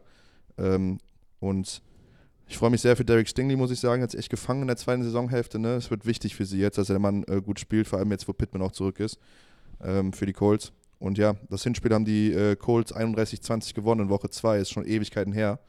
Also dann, danach haben die, Col äh, die Texans erst angefangen, richtig Feuer zu fangen und ihren Groove zu finden. Also ich glaube, das wird ein komplett anderes Spiel. Und äh, ich gehe mit den Texans hier. Ich sage, die Texans gewinnen, ist eine 7 von 10. Und ja. Ja, das ist auf jeden Fall ein Spiel, was man sich. Äh, Übrigens auch ein Spiel, wo. Gardner Minshew spät reinkommen musste. Ne, weil Ah, sich stimmt. ja Anthony Richardson verletzt hatte. das Ist das erste Mal, 23, ne? 23, von- 19 von 23 gegangen, 171 Yards, ein Touchdown, keine Interception und ein Quarterback-Rating von 112. Da stelle ich mir das aber immer vor, wenn du dich als DC auf Gardner Minshew, auf, auf Anthony Richardson einstellst, ein Rookie, und dann kommt Gardner Minshew, der, glaube ich, ganz anders an das Spiel rangeht, ist auch schwierig, das zu verteidigen. Ich finde eine Sache, Valentin, wundere mich, dass du es nicht gesagt hast. Wir verpassen ja hier das Matchup der so zwei Lieblings-Wide Receiver von dir mit aus dem Draft, von Josh Downs und ähm, jetzt habe ich den Namen vergessen gerade. Tank Dell. Tank Dell, ja, sorry, weil Tank Dell ja leider verletzt ist. Die sind ja auch dann beide irgendwie ähnlich oder werden ähnlich her eingebunden, so kleine Shifty Wide Receiver, die vor allem durch gutes Route Running kommen. Das wird uns so ein wenig genommen. Ich bin, ich bin mega gespannt auf das Game. Ich würde das nochmal so betiteln als CJ Strouds Signature Game, wenn ich es wenn betiteln muss, weil ich sage, ey, du wurdest gesittet, genau für den Moment, dass du hinten raus fit bist, weil man sich auch für deine Gesundheit klar, aber auch ganz klar, dass man sagt, ey, wir sind gut genug, uns in den Spot reinzuspielen, dass du im wichtigsten Moment da bist. Der wichtigste Moment kommt. Besser hätte sich das, glaube ich, keiner vorstellen können zwischen diesen beiden Teams. Ich könnte sogar fast schon sagen, dass der Gewinner des Spiels dann auch das Coach of, den Coach of the Year bekommt. Also das Team, was das gewinnt, wird entweder Shane Steichen oder Demico Ryans den Coach of the Year bekommen, also ein direktes Matchup, und sich dann vielleicht sogar mit einem Playoff-Heimspiel belohnen. Ich finde, dafür ist CJ Stroud zurückgekommen und wegen der Storyline und weil ich dann doch, so wie ich aufgewachsen bin, subjektiv sage, dafür sind Quarterbacks wie Stroud gemacht, dass sie in den großen Momenten performen, wenn es in die Playoffs geht, gehe ich hier tatsächlich mit den Texans und sage 7 von 10. Äh, boah, es gibt so viele Punkte, die ich eigentlich zu dem Spiel sagen könnte. Ähm, A, rein aus Entertainment möchte ich unbedingt die Texans sehen, weil das von der, wie, wie wir eigentlich perfekt von dir eingeleitet, mit dieser Frage, die Storyline mir einfach viel, viel mehr zusagt nochmal, weil, weil ich mich einfach sehr für CJ Stroud, für, für, für den Coaching-Staff und, und ne, wie gesagt, mit den ganzen jungen Spielern äh, sehr darüber freue, dass es da äh, gerade losgeht. Ähm, dann muss man auch dazu sagen, in diesem Week 2-Spiel hat der CJ Stroud auch schon 384 Yards geworfen. Ne? Also das war jetzt auch in der Woche 2 in der NFL auch schon mal nicht verkehrt, was er da veranstaltet hat. Ähm, deswegen machen wir, gebe ich mir da ehrlich gesagt auch die Hoffnung und glaube, dass das die Upside da ist gegenüber Gardner Minshew. Gardner Minshew, die einzige Frage, und ich glaube, das ist so ein, der, der Punkt, an dem die Colts vielleicht gewinnen können, fängt CJ Stroud an zu flattern? Das ist halt so ein bisschen die Frage, weil jetzt ist auf einmal Playoff-Football. Playoff-Football ist dann vielleicht auch nochmal eine andere Also Geschichte. ich sag mal so, wo hat der Junge denn dein Herz gewonnen letztes in Jahr? den Playoffs. Das ist, ich sag ja, das ist so der also einzige College Playoff, ne? College Playoffs, genau. Ist das, Das- äh, du aber sagst richtig, ist das erste Playoff-Spiel, was wir haben in, der, in dieser Ja. Saison. Also das ist faktisch ein Playoff-Spiel für beide Teams. Ja. In, so. Es ist, es ist ein Playoff, ja. Deswegen, also ich hab's gerade auch extra versucht, so, Ja. auch wenn es noch nicht äh, vielleicht auch nicht Primetime, ist. Island Game, Samstag, ist ein Playoff-Spiel. Ne? Wir Deswegen, einfach so. das ist so. Das ist die äh, Focus Football Round. Nee, das ist ein bisschen vermessen. okay. Wie nennen wir das? Wildcard Round ist ja die erste richtige Runde. Wie ist, was ist die Runde jetzt? Das war jetzt die, äh, boah, weiß ich nicht. Qualifying. Set Settle Round. Das Qualifying. Qualifying. Qualifying ist gut. Qualifying, gut. Freies Training. Nein, äh, Qualifying ist gut. Für euch Formel 1 Nerds. Genau. Ähm, so, Sorry, Marek. Nee, alles gut. Ich muss jetzt gerade nur meine Linie wiederfinden. Ähm, übrigens, Bernhard Dreimann, weil wir auch mal Meinst immer die, Fiete- meinst du die Ideallinie? die Ideallinie. Bernhard Dreimann, äh, bestgegradetster äh, Passblocker bei den Colts, würde ich einmal mal sagen. Letztes Jahr äh, relativ am Struggeln gewesen, hat sich scheinbar im, im Sommer äh, mal gut verbessert. So, um jetzt aber auf den Punkt zu kommen, ich glaube, es werden die Texans. Ähm, Will Anderson wird ein, wird ein richtig dickes Game haben, hat übrigens 26% Pass Rush, Pass Rush Win Rate, äh, Dritter in der ganzen Liga. Ich glaube, das ist der Key. Terrorisiert einfach diese Line, versucht an, an Minshew ranzukommen. Und, und was man auch sagen muss, Texans spielen gut gegen den Run. Und Colts sind halt ein Team, was sehr, sehr gerne halt den Run halt auch spielt und nutzt um Braucht. und braucht. Ne? sie Pitt, also ist mir im Spiel aufgefallen gegen die Atlanta Falcons, wenn sie Pittman nicht haben, der dann irgendwie dann doch der Physical Freak ist so ein bisschen, der die One-on-Ones gewinnen kann, der das Field nach hinten raus stretcht, dann müssen sie den Ball laufen, um ihr RPO, also diese Run-Pass-Options, spielen zu können, damit sie sich entfaltet, weil ihnen dann sonst dieses Element fehlt. Und das hast du gegen die Falcons halt gemerkt, weil sie nicht laufen konnten gegen die Falcons und sie Pittman nicht hatten, war das im Endeffekt, sag ich dir ehrlich, eine Bottom 5, Bottom 6 Offense, die sie dann da auf den Platz gestellt hatten damals. Ich finde es übrigens sehr charmant, wie du über Bernhard Reimann gesprochen hast als Top Pass Protector, um direkt danach zu sagen, Will Anderson mit seinem Pass Rush macht's. Das fand ich ganz nice. ich, ich weiß aber gar nicht, ob Will Anderson Weniger Schachtelsätze, Marek. Habe ich, hab ich ihm gestern Weniger Schachtelsätze. Schachtels. Wir haben gestern darüber gesprochen. Wir waren gestern mit der Arbeit auch. Liebe Grüße da übrigens an den Frederik, der ist nicht von unserer Arbeit, aber der hat mal, Marek wollte irgendwas erklären und uns ist das allen schon mal aufgefallen, dass Marek gerne um heißen Brei Schmale redet. Bilder, Junge. Vor allem in Sprachnachrichten, die man einfach schreiben kann mit Ja oder Nein oder ich habe Zeit oder keine Zeit. Macht Marek mal gerne eine Minute. Und irgendwann hat das Marek hier beim Meeting gemacht und Frederik saß da und hat einfach gesagt: Marek, weniger Schachtelsätze. Ja. Naja. Hast du schon gegradet? Ähm, Alle Texans gesagt. Acht Texans. Ja, ich glaube, es ist ziemlich klar, in welche Richtung wir uns bewegen. Müssen wir gleich mal klären, ob es überhaupt das Szenario gibt, dass die Texans und die Bills beide in der Wildcard überhaupt in die Playoffs kommen könnten oder ob das per se nicht gehen Hast du würde. gerade extra Bills gesagt oder meinst du die Bills, Colts? Bills, Bills, Bills, Okay. Bills. Weil wir beide, ich glaube, wir wollen alle die Bills und die Texans sehen wegen der Storyline des Quarterbacks und ob das überhaupt gehen würde. Die Browns haben sich in unsere Herzen reingespielt, rund um Joe Flacco und die haben sich ja auch ihren Playoff-Spot gesichert, haben einen 11 und 5 Rekord, was ja echt Banane ist. Ne? Also wir haben ein Szenario in der AFC North, in dem die Pittsburgh Steelers 10-7 gehen, die Playoffs verpassen, die Browns 11 und 5 mindestens oder 11 und 6 gehen, in die Playoffs kommen und dann noch der Division-Sieger mit 13-4 oder 14-3 oben steht, plus die Bengals, die noch mit dem 8 und 8 Rekord da stehen, gegen die die Browns jetzt diese Woche spielen. Für die Browns geht es um nichts mehr. Playoff-Seeding ist sicher, diese haben den besten Wildcard-Spot, richtig? Es geht auf jeden Fall um nichts mehr. Also es ist ein Null-Game. Sowohl für die Bengals geht es um nichts, als auch um die Browns nicht. Ich glaube, Joe Flacco kriegt eine Pause, so wie viele andere auch. Und dann ist das Spiel, glaube ich, auch relativ uninteressant. Das Kostspielig für den Mann. Ja, Incentives, Junge. der Mann hat sich auf jeden Fall nochmal ein Jahr irgendwo als Backup verdient. Wenn Fun nicht sogar Fact. als, als Starter. Ich will einfach nur mal sagen, was, was Joe Flacco gerade spielt, und ich mache da jetzt dieselbe Story dann draus wie eben. Ist jetzt drei, vier Spiele gut gegangen, ne? Aber ich warte auf diesen Einbruch, dass jemand rausfindet, was er macht, weil, aber um seine Verteidigung, so wie Joe Flacco gerade Football spielt, so hat er extrem lange nicht mehr Football gespielt. Nee. Wenn überhaupt schon mal. Also dieses Out-of-Structure-Pocket-Movement-Ding ist halt wirklich krass, was er macht. Das hatte der, der hatte immer einen, einen, einen absoluten Ka Karat, Karatenarm, wollte ich gerade sagen. Kanonen. Kanon- Karatearm. kan Kanonenarm so, ne? Hat immer den Ball auch mal mehr Interceptions geworfen als weniger eher so. Also war immer in dem Spektrum von, ich bin der Ganzlinger so, passiert halt mal ein Pick. Aber der ist halt wirklich nochmal so ein bisschen amplified. Ne? Also er macht noch mehr Big-Time-Throws und lässt aber seine Interceptions so auf dem Level, das noch gerade so passabel ist oder äh, vertretbar. Deshalb, der bewegt auf jeden Fall den Ball mit der Offense und wenn du halt so eine gute Defense hast, kannst du halt so Football spielen. gerade Ne? Joe Flacco Das ist einfach eine interessante Kombi. Aber ich Jo- bin mal gespannt, ob er jetzt einkracht in den Playoffs. Joe Flacco spielt halt so Football, als ob er die beste Defense der Liga hätte. Ja. So, als ob die halt Nee, alles. Das ist ein guter Punkt. Ja, Und genau so. ich fand, dass wir hatten ja die Diskussion, die haben wir in der Gruppe ausgeführt, die werden wir vielleicht nochmal im Podcast aufgreifen, oder sehr wahrscheinlich. Als es um Receiver ging, da haben wir wegen Rashi Rice und Pickens die Contested Catches mal angeguckt.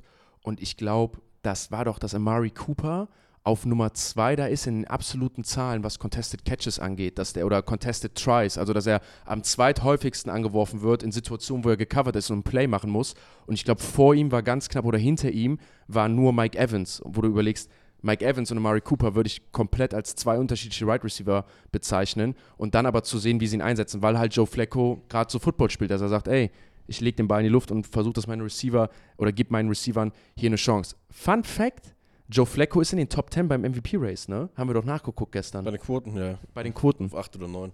Ich glaube, das Ähm, fasst die Diskussion ganz gut zusammen, oder? Oder? Ja. Aber es war, als ich das gehört habe, dachte ich mir so, was? Marek hat übrigens genau denselben Satz gesagt. Marek meinte auch, beschreibt ja ziemlich gut diese MVP-Diskussion, Ja. worum es da eigentlich geht. Also ich dachte, wie, wie soll ein Spieler, der erst sechs Spiele gespielt hat, zum MVP werden? Das Machen wir eigentlich eine Show, wo wir die Rankings vergeben? Ja, ne? Die Trophäen?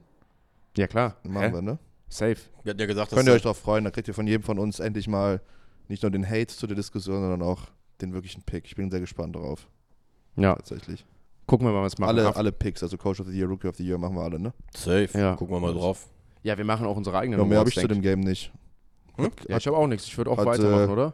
Keine Implikation, passiert, glaube ich, nichts. Ist, Ach, du wolltest doch, Jan hatte die Frage, Bills und Texans wolltest du zusammen haben. Geht. Das mache ich, das würde Das ich jetzt geht gleich. Ja, Ja, okay. also, äh, ja, was, wer, wer gewinnt da? Ich, äh, Ich sag, ich sag, die Browns. Bengals gewinnen. Ach, wohl Eins von zehn. Also niedriger geht's ja nicht. Ja, auch zwei von zehn und ich sag auch die Bengals wegen Heimvorteil. Um, badum, badum.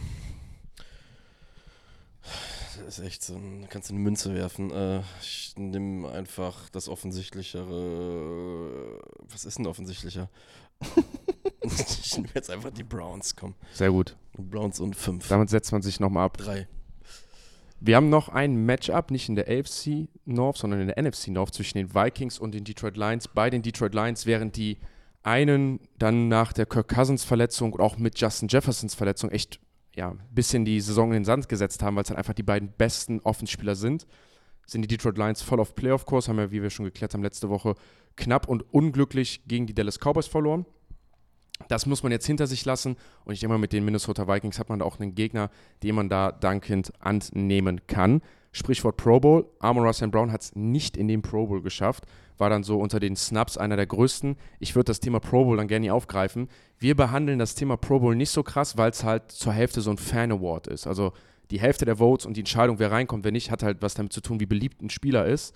Und da ist natürlich implementiert, dass Teams mit vielen Fans halt eine größere Stimme haben. Deswegen hat zum Beispiel ein Spieler von den Jacksonville Jaguars, die ja nicht so viele Fans haben, generell weniger Chancen. Und der Pro Bowl steht nicht für den besten Spieler, sondern für den beliebtesten halt auch. Und deswegen gehen wir dann später erst auf die All-Pro-Votings ein. All-Pro wird nämlich von Coaches gewählt. Ich glaube auch von Vertretern, kann auch sein von Vertretern der Presse, ich schaue das mal nach, aber das ist tatsächlich der, ich würde mal sagen, Get It Right Award. Da wird wirklich mal geschaut, wer ist der beste Quarterback dieses Jahr gewesen. Ähm, da gibt es First Team All-Pro und Second Team All-Pro. Äh, hat eine ähnliche Masse wie der Pro Bowl, ist ein bisschen kleiner. Ähm, aber da kriegen wir nochmal eher raus, wer wirklich die Besten sind. Und darauf werden wir dann eingehen und sagen, ob wir, das, ob wir da so mitgehen oder ob wir da nicht mitgehen. Also ich glaube, da sind wir fair mit, ne? Genau. Vielleicht ein, Zusatz bei dem Pro Bowl, den man doch anbringen sollte, ist, er hat in der Hinsicht eine Relevanz, als dass äh, es immer wieder Spieler gibt, die auf jeden Fall Incentives drin haben, wenn sie in einem Pro Bowl gewählt werden, dass sie dann einen Bonus kassieren. Ähm, was wahrscheinlich darauf zurückzuführen ist, dass der Spieler dann einfach sagt, guck mal, ich habe ja hier auch irgendwo einen gewissen Fanwert für euch, neben dem ganzen Sportlichen. Äh, aber Das ja. ist schon ein, schon ein, ein, ein Spiegel für die Leistung. Also das Ja. ist ja auch zum Beispiel bei der 50 Option, wenn du als Rookie da zwei oder dreimal im Jahr äh, in dem Jahr drin warst, kriegst du eine höhere, höhere Option und so. Also der Pro Bowl ist sehr, sehr entscheidend für Vertragsthemen, obwohl der Award eigentlich total dumm ist. Also da ist die NFL und die NFLPA müssen da nochmal ran, glaube ich, weil das ist wirklich Quatsch eigentlich. Vor allem, weil ja viele auch gar. Früher war es ja auch so zum Thema Pro Bowl, der war früher eine Woche nach dem Super Bowl und da ist nie einer hin, weil nach dieser elendlangen NFL-Saison hatte keiner mehr Bock drauf. Und diese, das Spiel, was sie gemacht haben, war ja auch einfach absoluter Schwachsinn immer. Ja. Außer als einmal Taylor den Panther wegge weggehauen hat. Aber das war auch noch Anfang der 90er noch, ne? oder? ja, Mitte oder Anfang der 90er, 2000er, so Mitte der 90er. Sean Taylor meinst du? Sean Taylor, Ja, genau. ja. Warte, ich gucke jetzt gerade mal nach. wann das Legen, war. legendärer Hit. Der mit Ray Lewis haben das Spiel immer ernst genommen. Ja, die konnten halt nicht anders. Ähm, und es hat halt super viel Zeit weggenommen. Jetzt machen sie das Ganze zwischen, in, zwischen den Championship Games und dem Super Bowl, machen da so eine Fun Week draus mit so Challenges und sowas. Das macht es ganz cool irgendwie, weil so ein paar, paar Sachen ganz entertainend sind und spielen am Ende Flag Football. Ich denke, Flag Football wird dann halt nochmal wichtig. wegen- 2-6 war es, Entschuldigung. 2006 war das mit Sean Taylor und Flag Football, Flag Football wird jetzt wichtig, weil wird ja auch olympisch und das kann ja so ein bisschen so ein Showgame werden für die Zukunft, weil ja die NFL auch gesagt hat, ey, wir, wir empfehlen euch, oder wir sehen, ist gern gesehen, erstmal ist das die Aussage, dass ihr zur Olympiade, äh, zu den Olympischen Spielen dann auch mitfahrt. Ist ja auch egal. Es gab früher ein viel, viel geileres Format, muss man auch dazu sagen. Es gab früher, ich weiß, meine Brady, hat, Brady und Man, äh, Peyton Manning haben da auch schon mit teil, dran teilgenommen. Da gab es ja wirklich diese Challenges, die versuchen das jetzt gerade so ein bisschen wieder zurückzudrehen.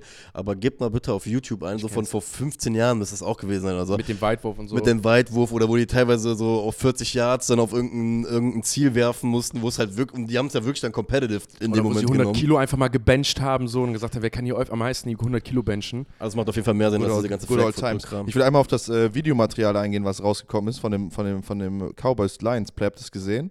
Hau raus.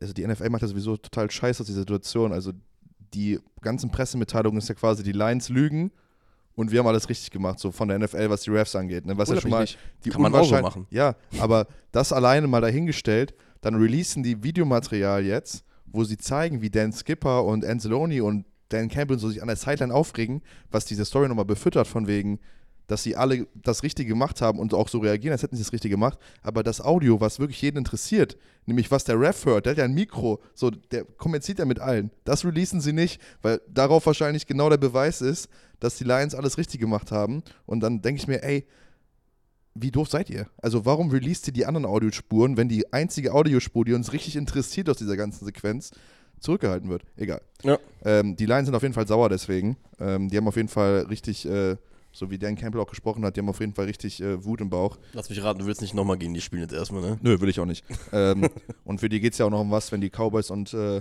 Eagles verlieren, haben die immer noch den Two-Seed. Also theoretisch kann da noch was passieren. Und für die Vikings, die können theoretisch auch noch in die Playoffs kommen. Wenn Seattle verliert, Green Bay verliert und Tampa Bay oder Saints verliert, alles gleichzeitig. Das ist natürlich sehr unwahrscheinlich, aber da ist theoretisch auch noch ein Weg. Das heißt, wir sehen hier zumindest mal zwei Teams mit Startern. Und äh, wir haben das Spiel vor zwei Wochen schon gesehen. Und das war so ein bisschen der Downfall oder das erste Spiel der Vikings Defense, wo sie ein bisschen löchrig aussahen. Ähm, sicherlich auch auf Ben Johnson zurückzuführen, den Offensive Coordinator der Lions.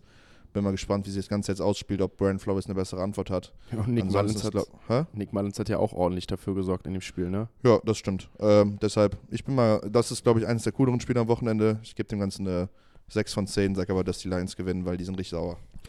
Auch nichts mehr zu beizufügen. 6 von 10 sagt die Lions gewinnen und die sollen sich mal richtig warm stellen für die Playoffs und ich will das Matchup und das, das Payback-Game in Dallas. Mm, Ich möchte einen Sam Laporta Touchdown, weil das ist dann äh, das erste Mal, dass ein Rookie-Pair ähm, mindestens 10 Scores jeweils hat. Gibbs hat aktuell 10, Laporta hat 9. Jetzt macht er den 10. während es das erste Mal Double Digits bei zwei Rookies on einem Team. Ähm, hm.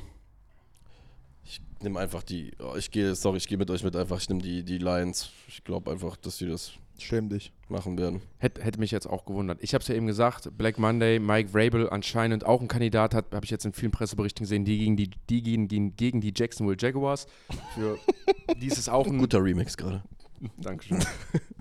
Für die ist es übrigens dann wirklich ein Winner and your in-games, spielen gegen den Division Rival, gewinnen sie das Spiel, sind sie 10-7 an der Nummer 1, hosten ein Heim-Playoff-Spiel, das, was man von ihnen erwartet hat. Der, den Weg, den sie dahin gegangen sind, den hat man nicht unbedingt erwartet. Da hat man gedacht, dass sie deutlich dominanter sind. Trevor Lawrence hat letzte Woche ausgesetzt.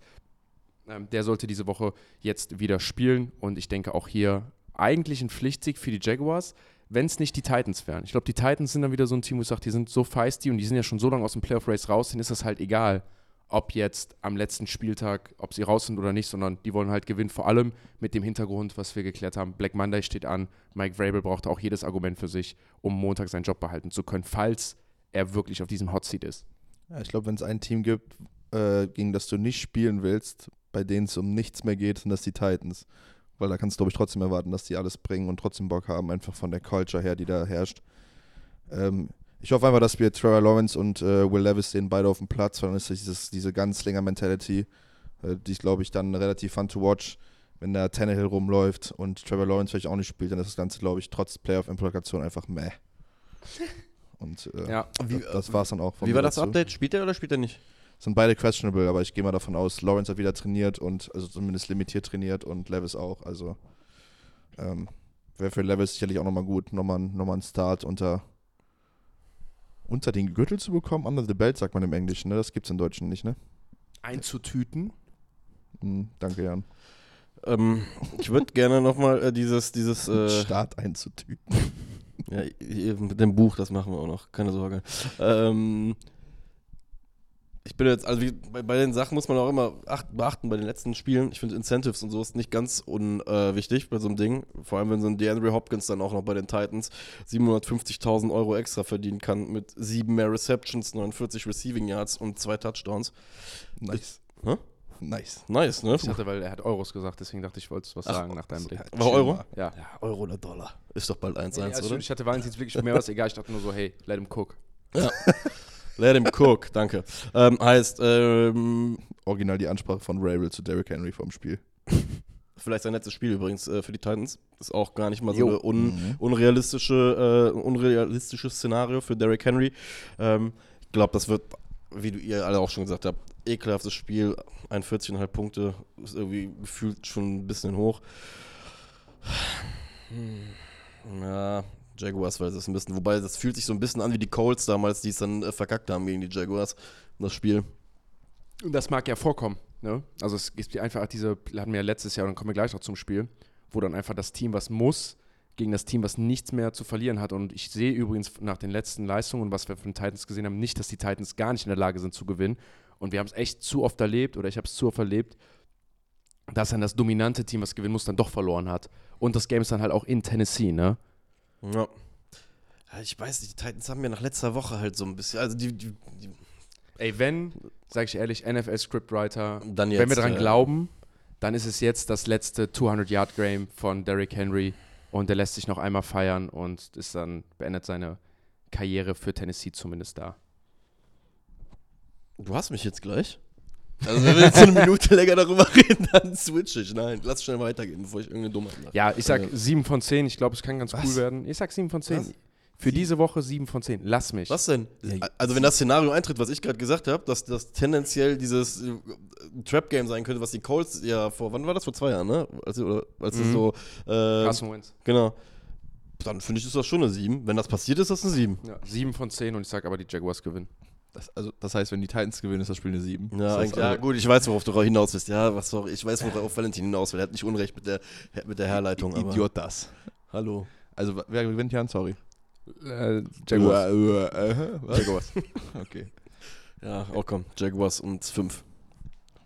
Ich sag, die Titans gewinnen das. Hör auf damit, Alter. Jetzt. Nö, nee, ich mach Ach, das ey, nicht. Ich, ehrlich. ich glaube an Rapes. Feist die Rapes. Danke dafür. Ne? Ohne Scheiß, darüber denke ich jetzt den ganzen Abend nach. Sehr gut, hast für, dann hast du wenigstens was fürs Wochenende. Jetzt mal aufhören, so scheiß Streams zu gucken von irgendeinem Golfer.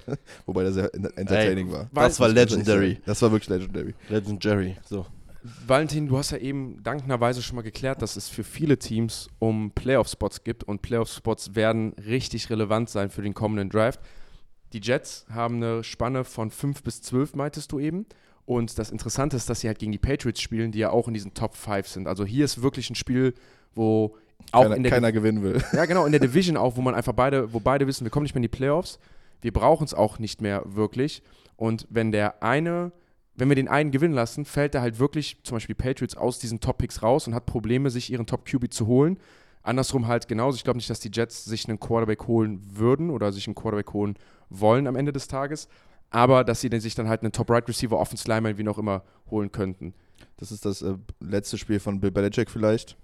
Dann macht er, gewinnt er einmal kurz, um die Patriots nochmal einen schlechteren Draftpick zu geben, macht dann den doppelten Mittelfinger, zahlt dann, wie wir gelernt haben, 100, 250.000 dafür, richtig? Und geht nach Hause. Ja, In Was- einem weit entfernten Uni Universum. Paralleluniversum. Ich finde es übrigens sehr, sehr interessant. Äh, Zach Wilson immer noch im äh, Concussion-Protokoll. Also im. Da ist irgendwas hinter den Türen passiert da auch, was wir alle nicht verstehen.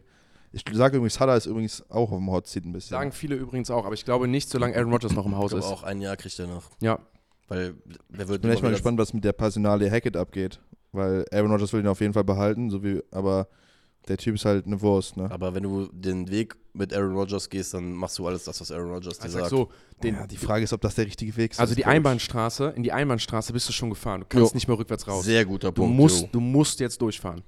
Du bist jetzt ein Jahr eins, ist scheiße gelaufen, du musst durchfahren. Ja, ich habe zu dem Spiel nicht viel, außer dass es Bills letztes Spiel ist vielleicht. Sonst ist es relativ kacke. Beide Teams wollen verlieren. Können nicht beide verlieren wahrscheinlich. Deshalb irgendwer wird gewinnen. Und dann, Jets verlieren ja immer gegen die Patriots auch, oder oft gegen die Patriots. The Ne? Patriots have won 15 straight. The longest active winning streak in der NFL. Salah hat noch nie gegen die Patriots gewonnen. Nein. 15 straight. Also, wenn es was gibt, wofür sie spielen, dann das. Das kann ich mir fast gar nicht vorstellen.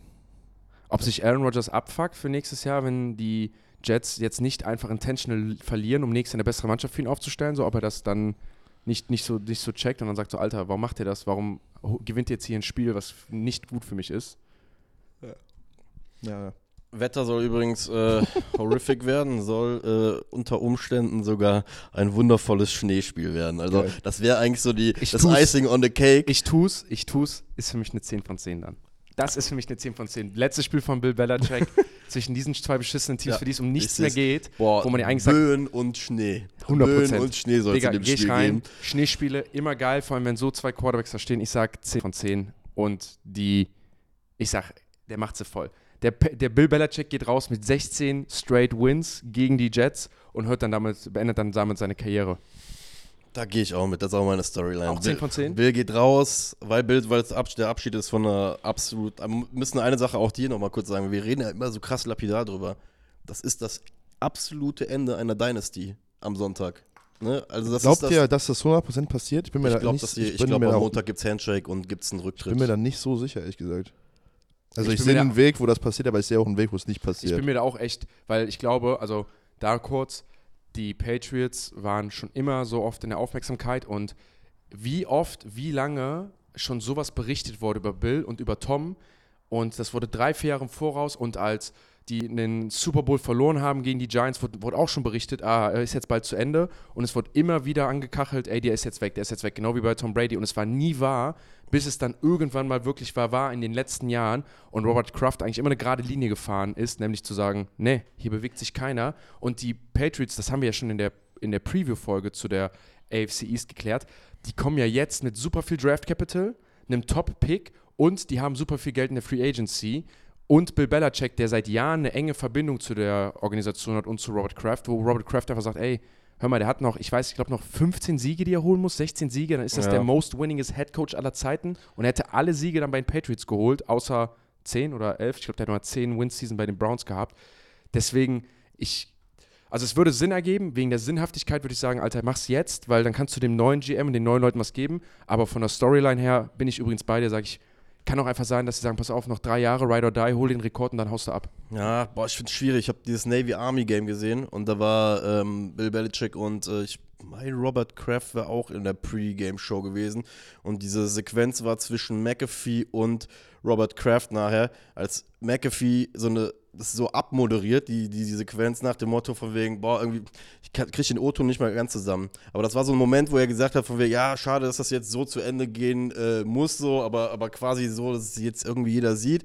Und der saß da daneben und hat halt sich halt auch nicht groß dagegen gewehrt. So, also mag sein, dass das so ein, mich der, das Fragment ist, was mich jetzt komplett verarscht, aber das, ich, nee. Ist gut ist, wir werden es spätestens am Montag Dienstag, sehen, ja. äh, am, am Dienstag besprechen Ich glaube, er wird nicht gefeuert.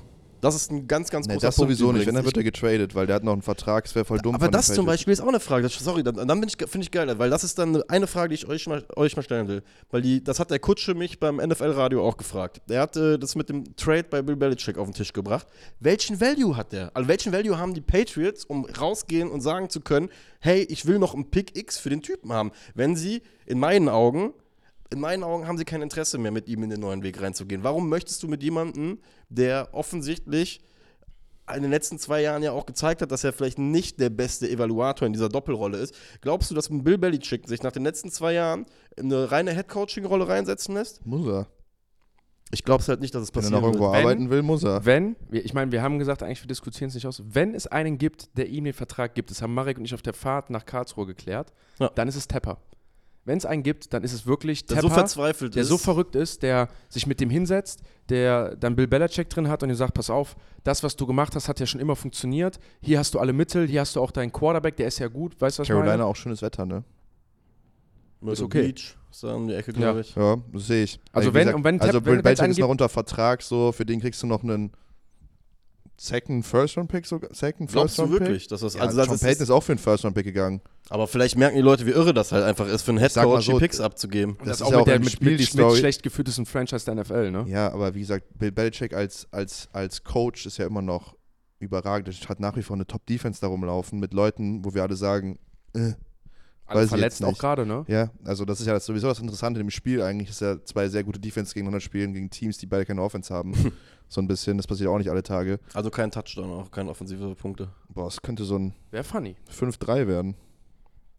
Ja, ja. Log's ein, log ein, Boah, log 4-2, ein. Ich nur dem. Ganzen Log ein. 4-2 nur ich sag, Safeties. wenn, also Bill Belichick wird auf jeden Fall getradet, er wird nicht entlassen und dann, weil das wird total dumm für Ich beide sag, Seiten. Männer, Dienstag. Ich sage Ja, Handschlag. Ähm, ich, ja, ich, ähm, eins von zehn Patriots. Krass, ne? Ich gebe dem auch immer noch eine 10 von 10, Ich ja, sag allem, was auch. gesagt wurde. Du 10 bist von auch 10 delusional. und Patriots. Nein, ich Du bin bist, oder wie? Das Delulu ist nicht bist du. delusional, das ist meine subjektive Also, Meinung. Delulu. entweder Delulululu. Geil. Ich habe jetzt zu viel äh, mit Jan an einem Stück seit gestern auch äh, verbracht, Mhm. aber ich äh, teile die Meinung. 10 für 10. Dankeschön. Doch, ganz ehrlich, das hat er mich gekriegt und das ist echt so. Das ist so, das ist so, so Trash wieder, aber mit Böen und Schnee hat das einfach so einen geilen Faktor. Cool Und wie, und wie gesagt, Epic, Epic Showdown, Dynasty Over. Das wird's. Das nächste Team braucht Schützenhilfe, um noch in die Playoffs zu kommen. Das sind New Orleans Saints. Das andere Team hat auch einen Coach, der auf dem Hot Seat sitzt. Auch wenn der Rekord 7 und 9 ist, ist es ja einfach so, dass die Atlanta Falcons mich vor allem enttäuscht haben, weil sie einfach mit diesem Schedule, was sie hatten und auch nachher die Performance und den Spielern, die sie haben, eigentlich ich mehr erwartet habe. Ich glaube auch, wenn ich mal später in die Liste reingucke von allen Spielen, die wir getippt haben, sind die Atlanta Falcons das Team, wo ich wahrscheinlich am öftesten, am meisten, am häufigsten falsch lag oder die mich am häufigsten enttäuscht haben, wo ich gesagt habe, ihr gewinnt und dann haben sie doch verloren. Also da sind auf jeden Fall das Spiel gegen die Panthers und so, also da, wo ich sowieso schon falsch lag, ich habe ganz oft auf die Falcons dies Jahr getippt, wo ihr beide gesagt habt, nein. Und dann halt noch so Games wie gegen die Panthers, wo wir alle auf die Falcons getippt haben, wo sie dann trotzdem immer noch verloren haben. Und dann, wenn ich gegen sie getippt habe, dann haben sie gewonnen. Also ich glaube, die Falcons haben mir echt meine Bilanz so krass versaut. Deswegen gönne ich denen gar nichts mehr. Und ich will jetzt auch, dass Arthur Schmitz gefeuert wird. Anscheinend wird das nicht, so was die Reports sagen. Mhm, Habe ich auch gelesen. Anscheinend er und Eberflus auch. Anscheinend beide äh, nicht so krass auf dem Hotseat, wie wir es uns alle wünschen, glaube ich. Ähm, ja, beide Teams müssen gewinnen und beide hoffen letztlich auf einen Tampa Bay Loss, ne, um irgendwie die, in die Playoffs zu kommen. Das heißt, es ist nicht Win and In, sondern sie müssen beide gewinnen, aber hoffen dann auf einen Tampa Bay Loss. Ähm, das Hinspiel war 24-15, haben die Falcons gewonnen. Ähm, aber damals war es noch Desmond Ritter. Jetzt ist Taylor Heineke eigentlich Quarterback, ist aber questionable. ähm, bin mal gespannt, wer da jetzt Quarterback spielt, aber ansonsten ist das Spiel einfach. Ist halt, ist halt NFC South, ne? Sie ist das geworden, was wir von ihr erwartet haben, ne? bis zum Schluss. Ja, Spannend, aber. Absolut spannend, aber nicht gut. Ich würde sogar übrigens noch äh, Dennis Allen in den Topf mit reinwerfen. Ja, Mann. Äh, beim Black Monday. Ich glaube, der Mann könnte auch Probleme bekommen.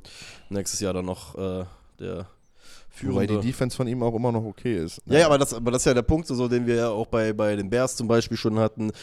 Gehst du dann hin und reward, also rewardest du jemanden dafür, dass der die Seite des Balles gut macht, in der er eigentlich der Coordinator eigentlich gewesen ist? Oder also ist das gut genug, um zu sagen, das ist mein Headcoach? Oder sagst du halt von wegen, ey, du wärst vielleicht doch besser nur Defensive Coordinator und wir brauchen vielleicht ein bisschen globaleren, weil das Ding ist ja immer noch, die Saints ist ja auch offensiv einfach eine bisschen andere Story als die Falcons nochmal, aber sie hatten auch genug Waffen.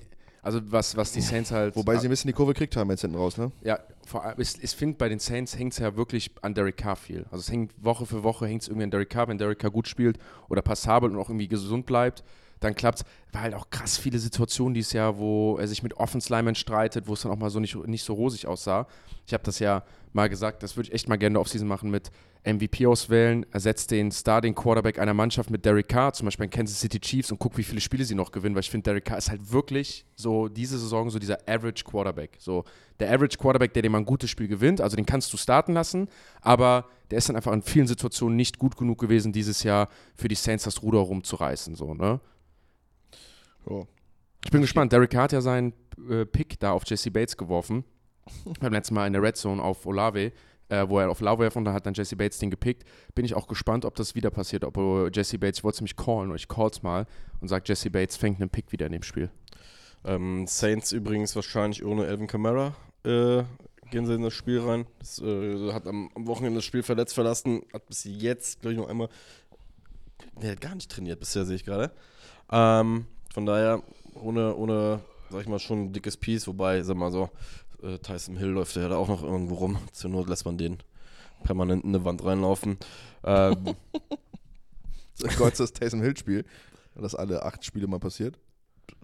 Sag mal so. Könnte passieren. Ey, wenn nicht jetzt, wann dann? So, weißt du, so, es ist ja so ein bisschen das Motto bei. Zwei Rushing Touchdowns, ein Passing Touchdown, insgesamt 12 Yards Receiving, 28 Yards Laufen, aber drei Touchdowns. Wäre geil. Gibt bestimmt irgendwelche Leute, die das Jahr bei Fantasy hatten, wo das ab und zu funktioniert hat. Ja. Übrigens, die ähm, Saints können, also das, das Absurde ist, es gibt ja sogar noch ein Szenario, dass zwei Teams aus der NFC South theoretisch äh, in die Playoffs kommen können. Ich Super. Aber, aber gestehen, ich möchte das nicht. Ach was. Ich sage äh, dem Ding 5 Zwei von zehn, ich sag, boah. Jungs, Jungs, streitet euch nicht um den ersten Call. Achso, oder warst du am Denken? 5 von 10 Saints. Ich glaube mit den Saints. Aber zwei von zehn. Mm, weil es eine gewisse Relevanz hat. 4 von 10 Saints. Wobei ohne Camera. Andere nee, Matchup. 10 Saints. Das andere, ich versuche dann mal weiterzumachen. Wenn der Marek sich entschieden hat, sage ich sofort weiter. Mach weiter, ist so. laut gedacht wird. Kopf, Kopf Das kaputt. zweite Matchup der NFC South, das ist dann auch wieder ein Win-and-You're-in-Szenario für die Tampa Bay Buccaneers. Die fahren glücklicherweise zu den Carolina Panthers, die dieses Jahr bisher nur zwei Spiele gewinnen konnten gegen die Houston Texans und gegen die Atlanta Falcons. Bei beiden Spielen haben sie nicht über 15 Punkte scoren können. Also offensiv lief das echt nicht gut. Die Carolina Panthers beenden eine historisch schlechte Saison offensiv, haben ja schon Frank Reich gefeuert. Und für die Tampa Bay Buccaneers geht es dann noch darum, auch ein Heimspiel zu hosten. Ich mache mich hier ganz kurz und halte mich hier ganz kurz. Die Tampa Bay Buccaneers werden das Ding hier gewinnen gegen die dann wirklich schwachen äh, Carolina Panthers. Ist ja das Ex-Team von Baker Mayfield, also Baker Mayfield Revenge Game. Das war das Team, was ihn aufgepickt hat nach Cleveland. Dann hat benchen lassen. Und ich glaube, er wird jetzt so ein bisschen, wo seine Recovery nach den Cleveland Browns angefangen hat, wird er es jetzt hier schön beenden, geht mit den Tampa Bay Buccaneers in die Playoffs und empfängt dann nächste Woche die Eagles. Möchtest du anfangen?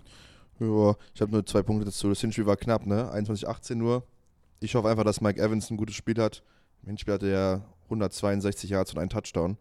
Ähm, er führt gerade aktuell die NFL an in Receiving Touchdowns. Würde mich wundern, äh, würde mich nicht wundern, also würde mich freuen, wenn der Mann mal eine, Karri äh, eine Saison beendet und äh, Erster ist in der Touchdown-Kategorie. Hat er verdient. Deshalb, ich route für einen Mike Evans Touchdown und dann denke ich, dass die Bucks gewinnen und sage 3 von 10. Guck mal, dann füge ich noch an, Mike Evans hat die Chance, mit zwei weiteren gefangenen Touchdowns sein Personal Best aufzuschlagen. Ähm, heißt, hat da noch mal ein bisschen Ansporn. Und um die 162 Receiving Yards aus dem letzten Spiel dann auch nochmal mit, mit, mit äh, mehr Datenmasse zu untermalen. In den letzten vier Spielen gegen die Panthers hat er ein Average von 138,5 Yards. Also das schreit danach, dass Nice. die Panthers der Gegner sind, die die Buccaneers auch haben wollen. Ähm, Baker Mayfield hat übrigens auch nochmal Incentive-wise richtig, äh, richtig äh, Ansporn in dem Spiel auch gute, gute Stats zu liefern, auch wenn die Playoffs natürlich äh, obergeordnet sind. Der kriegt für den Playoff-Einzug, glaube ich, eine Million extra nochmal Incentives, weil er hat ja auch gar nicht so einen Riesenvertrag. Der hat, glaube ich, vier garantiert gehabt und nochmal viereinhalb in Incentives hinterher. Heißt, die Zahlen äh, werden in seinem nächsten Vertrag auf jeden Fall eh dicker sein. Ähm, und hat auch nochmal Incentives für äh, QB-Rating, Top 10 in der NFL oder Top 5 NFC bei 5 oder 6 an Dingern. Deswegen, da ist so viel Personal Power auch nochmal drin und Playoff-Spots, Buccaneers. Wir können direkt weitermachen. Das ist dasselbe Szenario, was wir letztes Jahr hatten. Und zwar die Green Bay Packers empfangen zu Hause einen Division-Gegner und wären mit einem Sieg in den Playoffs drin. Mit einer Niederlage fallen sie dann eventuell raus. Das ist ja nicht ganz safe.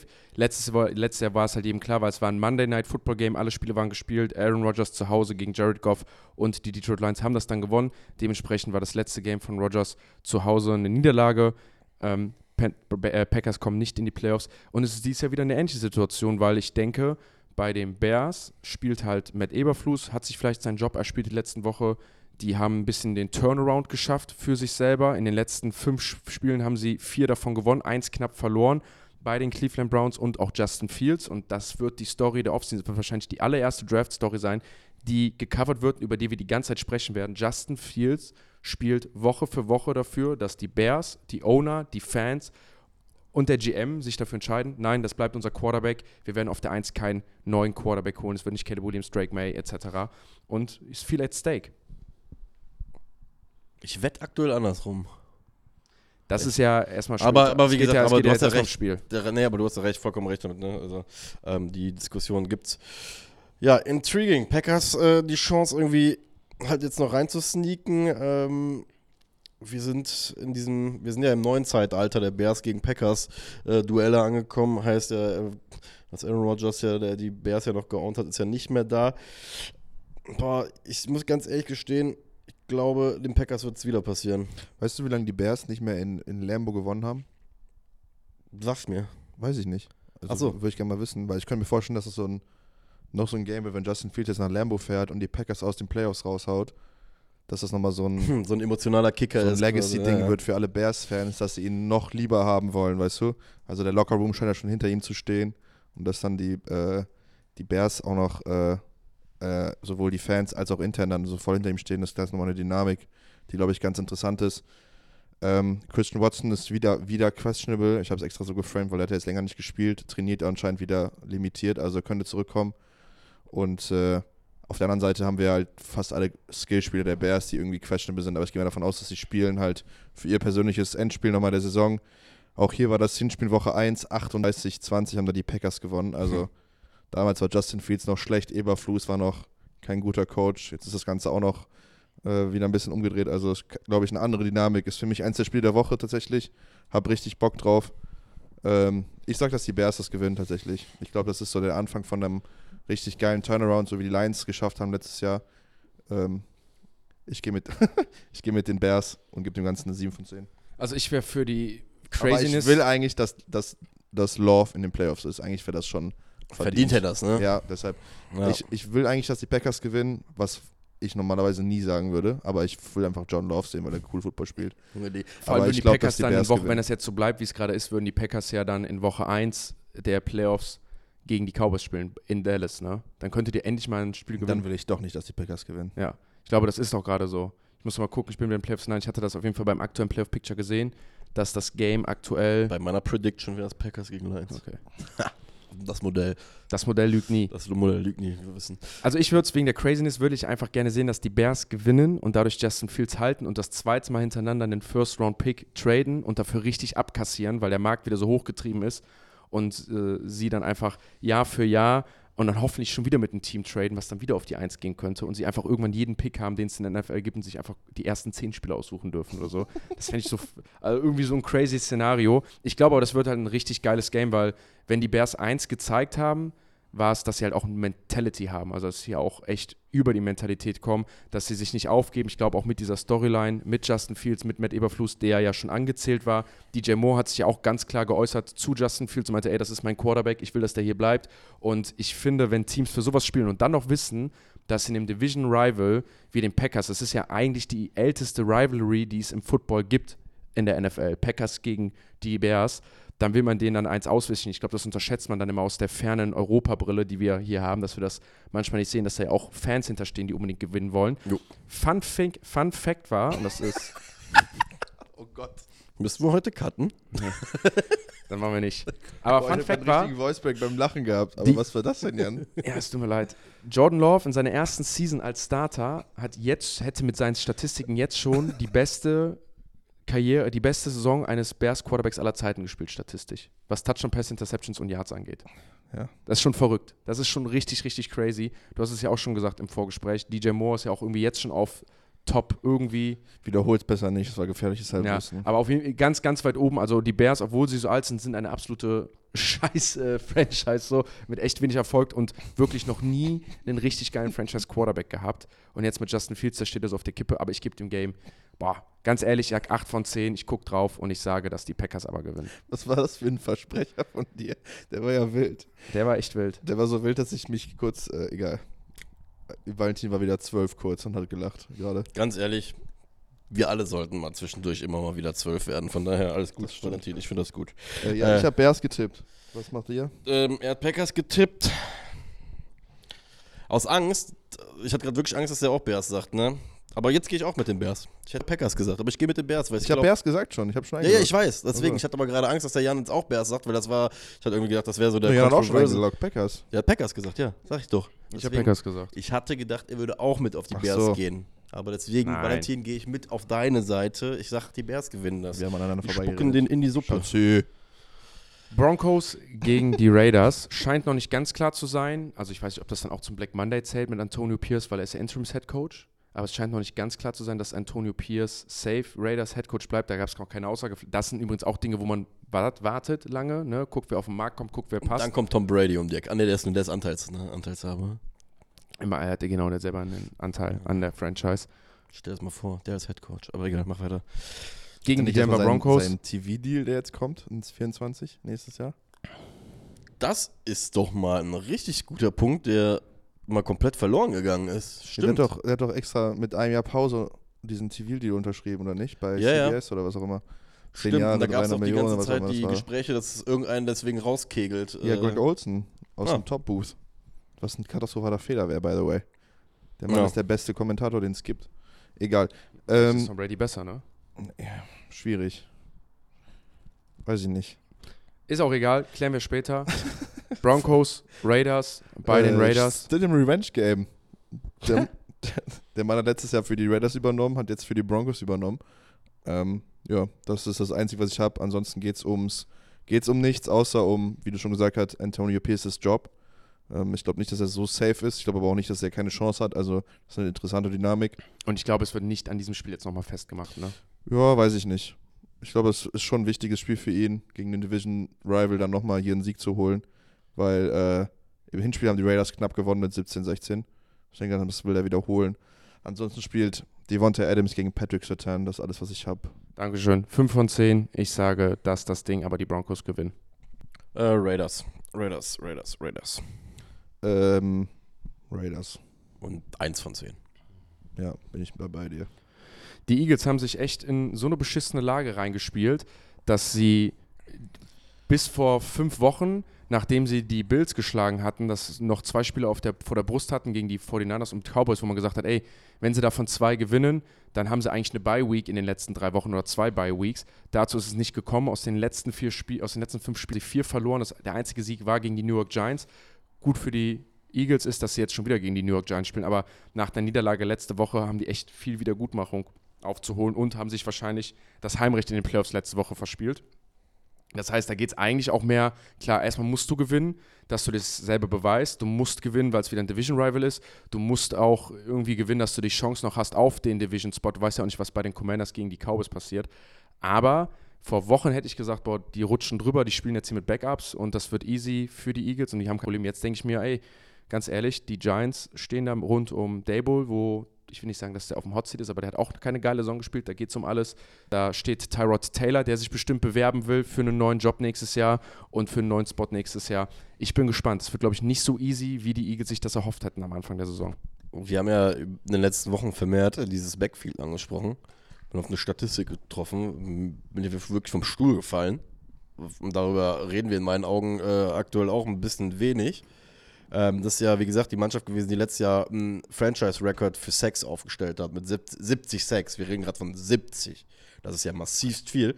Die haben einfach in ihren letzten sieben Spielen elf Sex nur geholt. Die Eagles. Ja. Die haben ein katastrophales Pass-Rush-Problem seit vier, fünf Wochen. Das ist also, ich weiß, ich das korreliert stark mit der, mit der, mit der Niederlageserie, die die jetzt haben. Äh, das habe ich auch auf, aufgeschrieben. Das ist so ein Get-Right-Game für, für den Eagles Pass-Rush weil äh, no. die Secondary von denen war ja von Anfang an lückenhaft, das haben wir ja mehrmals schon angesprochen.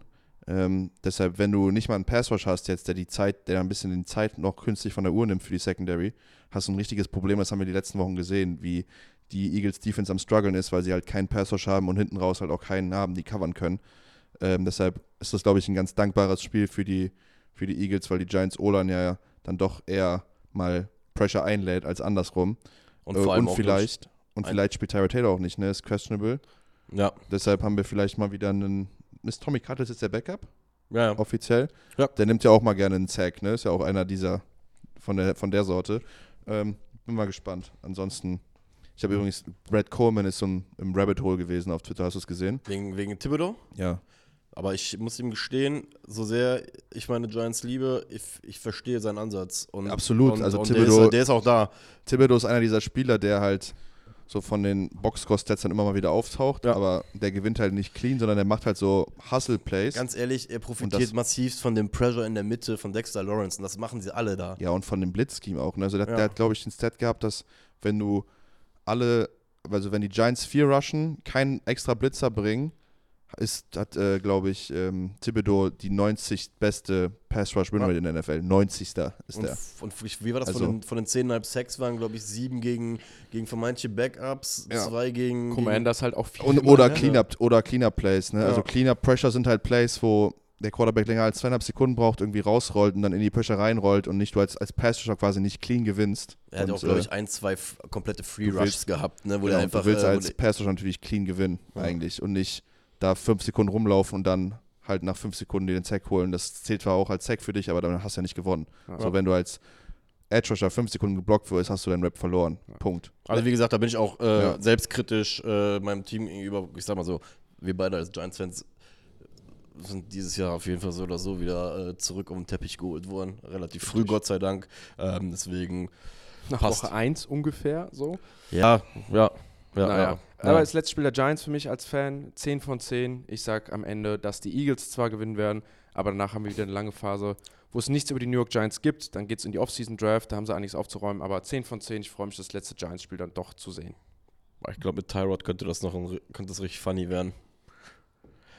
Und dann, ich glaube, mit Tyrod covern die das auch. Aber äh, am Ende werden es die Eagles sein, weil sie brauchen das. Die brauchen sie, haben ja gar, gar keinen Spielraum mehr nach unten. Äh, haben sie letzte Woche sicher endgültig äh, in, in ein Thema reinmanövriert. Eagles. Und Ja. 4 von 10 Eagles. Vier von zehn sogar. Mhm. Krass, ich hätte zwei von zehn gesagt. Ich finde es ein bisschen spannend. Die Seahawks haben ja die besagten Eagles zu Hause geschlagen. Das hat ja alle überrascht. Ähm, das ist ja einer der Gründe, warum man die Eagles ja auch ein bisschen anzählt. Nicht nur wegen der, gegen der Niederlage gegen die Cardinals. Das Matchup der Seahawks und Cardinals, das gibt es jetzt. Klare Aussage vom Gannon hat zu Kyler Murray, egal wo sie draften dieses Jahr, hat gesagt, Kyler Murray ist der Franchise Quarterback. Wir, wir befassen uns gar nicht mit der Quarterback-Position im Draft. Der bleibt, da haben wir nichts dran zu rütteln. Hat natürlich auch was mit dem Vertrag zu tun, da müssen wir nicht drüber reden, aber ziemlich klare Worte. Letztes Spiel, Heimspiel. Ich glaube, die Cardinals können auf irgendeine Art und Weise zufrieden sein, wie die Saison war. Es wurden einige Infos gesammelt. Starting Left Tackle hat sich jetzt verletzt, hat sich das Kreuzband durch die Achillessehne gerissen. Kreuzband. Ich weiß Kreuz- auch nicht, ob Left Tackle oder Right Tackle. Humphreys heißt der Mann, glaube ich, ne? Ja, genau. Das Ja. ist natürlich enorm schade und wird da auch sie in der Offseason etwas beschäftigen, weil der wird dann Wird sehr wahrscheinlich, beschäftigen, also. ja, wird sie wahrscheinlich in der zum Saisonstart sie nicht mehr mit oder nicht anfangen können. Können wir aber später drauf blicken, wenn es dann soweit ist. Für die Seahawks mit dem Sieg haben sie noch Chancen auf die Playoffs. Mit einer Niederlage wird das Ganze ein wenig schwieriger. Bei denen ist ja eigentlich ganz klar die Schützenhilfe. Gewinnen die Bears, gewinnen sie, sind sie doch in den Playoffs drinne. Verlieren sie, gewinnen die äh, Packers, sind sie nicht drinne. Verlieren beide, sind sie auch nicht drinne. Für die Rams, die sind ja schon ganz klar drin. A, weil sie einen Win mehr haben und weil sie unter anderem zweimal gegen die Seahawks gewonnen haben. Yes, damit hast du eigentlich alles gesagt. Hinspiel haben die Seahawks 2010 gewonnen. Damals war noch der Pastronaut Quarterback für die Cardinals, war glaube ich sein letztes Spiel, ne? Wann hast du das denn rausgefunden? Wann hast du den dann gemacht, den Pastronaut? Passt doch. Finde ich gut. Das habe ich schon mal erzählt. Das ist nicht von mir, das ist vom. Nee, nee, das wollte ich ja sagen. vom Aber äh, Pastronaut hast du auch so gecallt, ge ge geframed, genamed? Das hat der Alex von RTL mir zum ersten Mal erzählt. Fand ich gut. Finde ich Ja, richtig fand gut. ich auch sehr witzig. Das war, glaube ich, auch sein letztes Spiel damals. Da war, glaube ich, Woche 7. Ähm, ist danach getradet worden. War kein gutes Ja. Spiel von ihm. Ja, jetzt sehen wir Kyler Murray und ähm, Gino. Ja, du hast gesagt, Seahawks müssen gewinnen und dann auf Schützenhilfe von Green Bay hoffen, beziehungsweise von den Bears, dass Green Bay verliert. Ähm, ja, wird, glaube ich, ein, ein Below-Average-Game. Ich gebe den ganzen 3 von 10, sage aber, dass die Seahawks gewinnen. Ich sag, das wird das nächste James Conner Game. Der läuft den Seattle Seahawks immer frontal ins Gesicht rein. Äh, Frage wird sein, ob die Cardinals das mit ihrem Backfield gegen diese wirklich gute Receiver hinkriegen. Ich habe aber irgendwie das Gefühl, dass die Cardinals Bock haben, mit einem mit einem Smile und einem Victory in die Ferien zu gehen. Ich Das gehe auf ist- die Cardinals in sieben. Das ist das Coole, finde ich, an Woche 18, dass wir durch die Bank halt nur Division-Matchups haben und das hat ja dann was mit Rivalität zu tun Ja. und mit so dem Wissen, ey, nächste Woche oder äh, nächstes Jahr sehen wir euch noch zweimal und den halt wirklich wortwörtlich in die Suppe spucken zu können. Und das haben die Cardinals ja auch gezeigt. Ich glaube, das ist ja der eine Kader, wo jedem bewusst ist, ey, wir sind nicht das talentierteste Team, hier wird viel dran verändert. Ich muss jede Woche für Woche was daran tun, dass ich nächstes Jahr als relevant evaluiert werde. Und was wir bei den Cardinals ja auch noch sagen müssen mit deiner Aussage, gerade hattest. Klar, wir reden immer von einem Draft-Slot, haben wir eben auch die Values und so gesagt, aber bei denen ist es ja jetzt nicht so, dass die mit dem absoluten Oberdruck da sitzen sich denken, boah, ich muss jetzt irgendwie gucken, noch in diese Top 2 zu kommen. Die haben eh in den, jetzt aktuell, ich gerade, in den Top 17 zwei Picks. Keine Ahnung. Also wie gesagt, da hast du auch nicht dieses Argument, dass sie unbedingt irgendwie sich in Position für wollen kein irgendwas Quarterback, bringen müssen. Genau. wollen kein Quarterback, die werden wahrscheinlich, also wie gesagt, Cardinals, super interessante Franchise, haben sich echt mit ihrer äh, mit ihrem Draftkapital, wie sie gehandelt haben, wie sie getradet haben, letztes Jahr echt einen super Spot reingebracht. Finde ich echt spannend, spannend, spannend zu sehen, was sie nächstes Jahr machen und dann halt auch jetzt mit der Aussage, was ich aber auch erwartet habe, Kyler Murray bleibt der Starting Quarterback und ich glaube, nächstes Jahr ist dann eigentlich so richtig Year 1 für Gannon und die Cardinals. Ich glaube, dass sie das Spiel hier aber verlieren werden gegen die Seahawks. Gibt dem Ganzen eine 6 von 10 und wie gesagt, sagt die Seahawks gewinnen. Auch die Kansas City Chiefs reihen sich jetzt einen, die Teams, die alle mit dem Backup-Quarterback jetzt mal- jetzt mal gespielt haben. Andere wurden ja so ein bisschen erzwungen, weil es viele Verletzungen gab. Die Chiefs machen es jetzt, weil sie Patrick Mahomes für die Playoffs schonen wollen. Blaine Gabbert, ne? Ist das? Oder? Mhm. Wahnsinn. Auch Blaine Gabbert Football gibt es dann nochmal für, auch mal ein First-Round-Pick, auch First-Overall-Pick, glaube ich, gewesen, oder? Deswegen, deswegen hat Ist Blaine Gabbert ein First-Overall-Pick? Zehnter Pick. Zehnter Pick, aber 211 äh, Runde 1. Missouri. Pick 10. kann ich mich noch gut dran erinnern. Blaine Gabbert von Missouri, damals zu den Jacksonville Jaguars, einer der vielen Jaguars-Quarterbacks, aus denen nichts geworden ist. Hier geht es gegen die Chargers.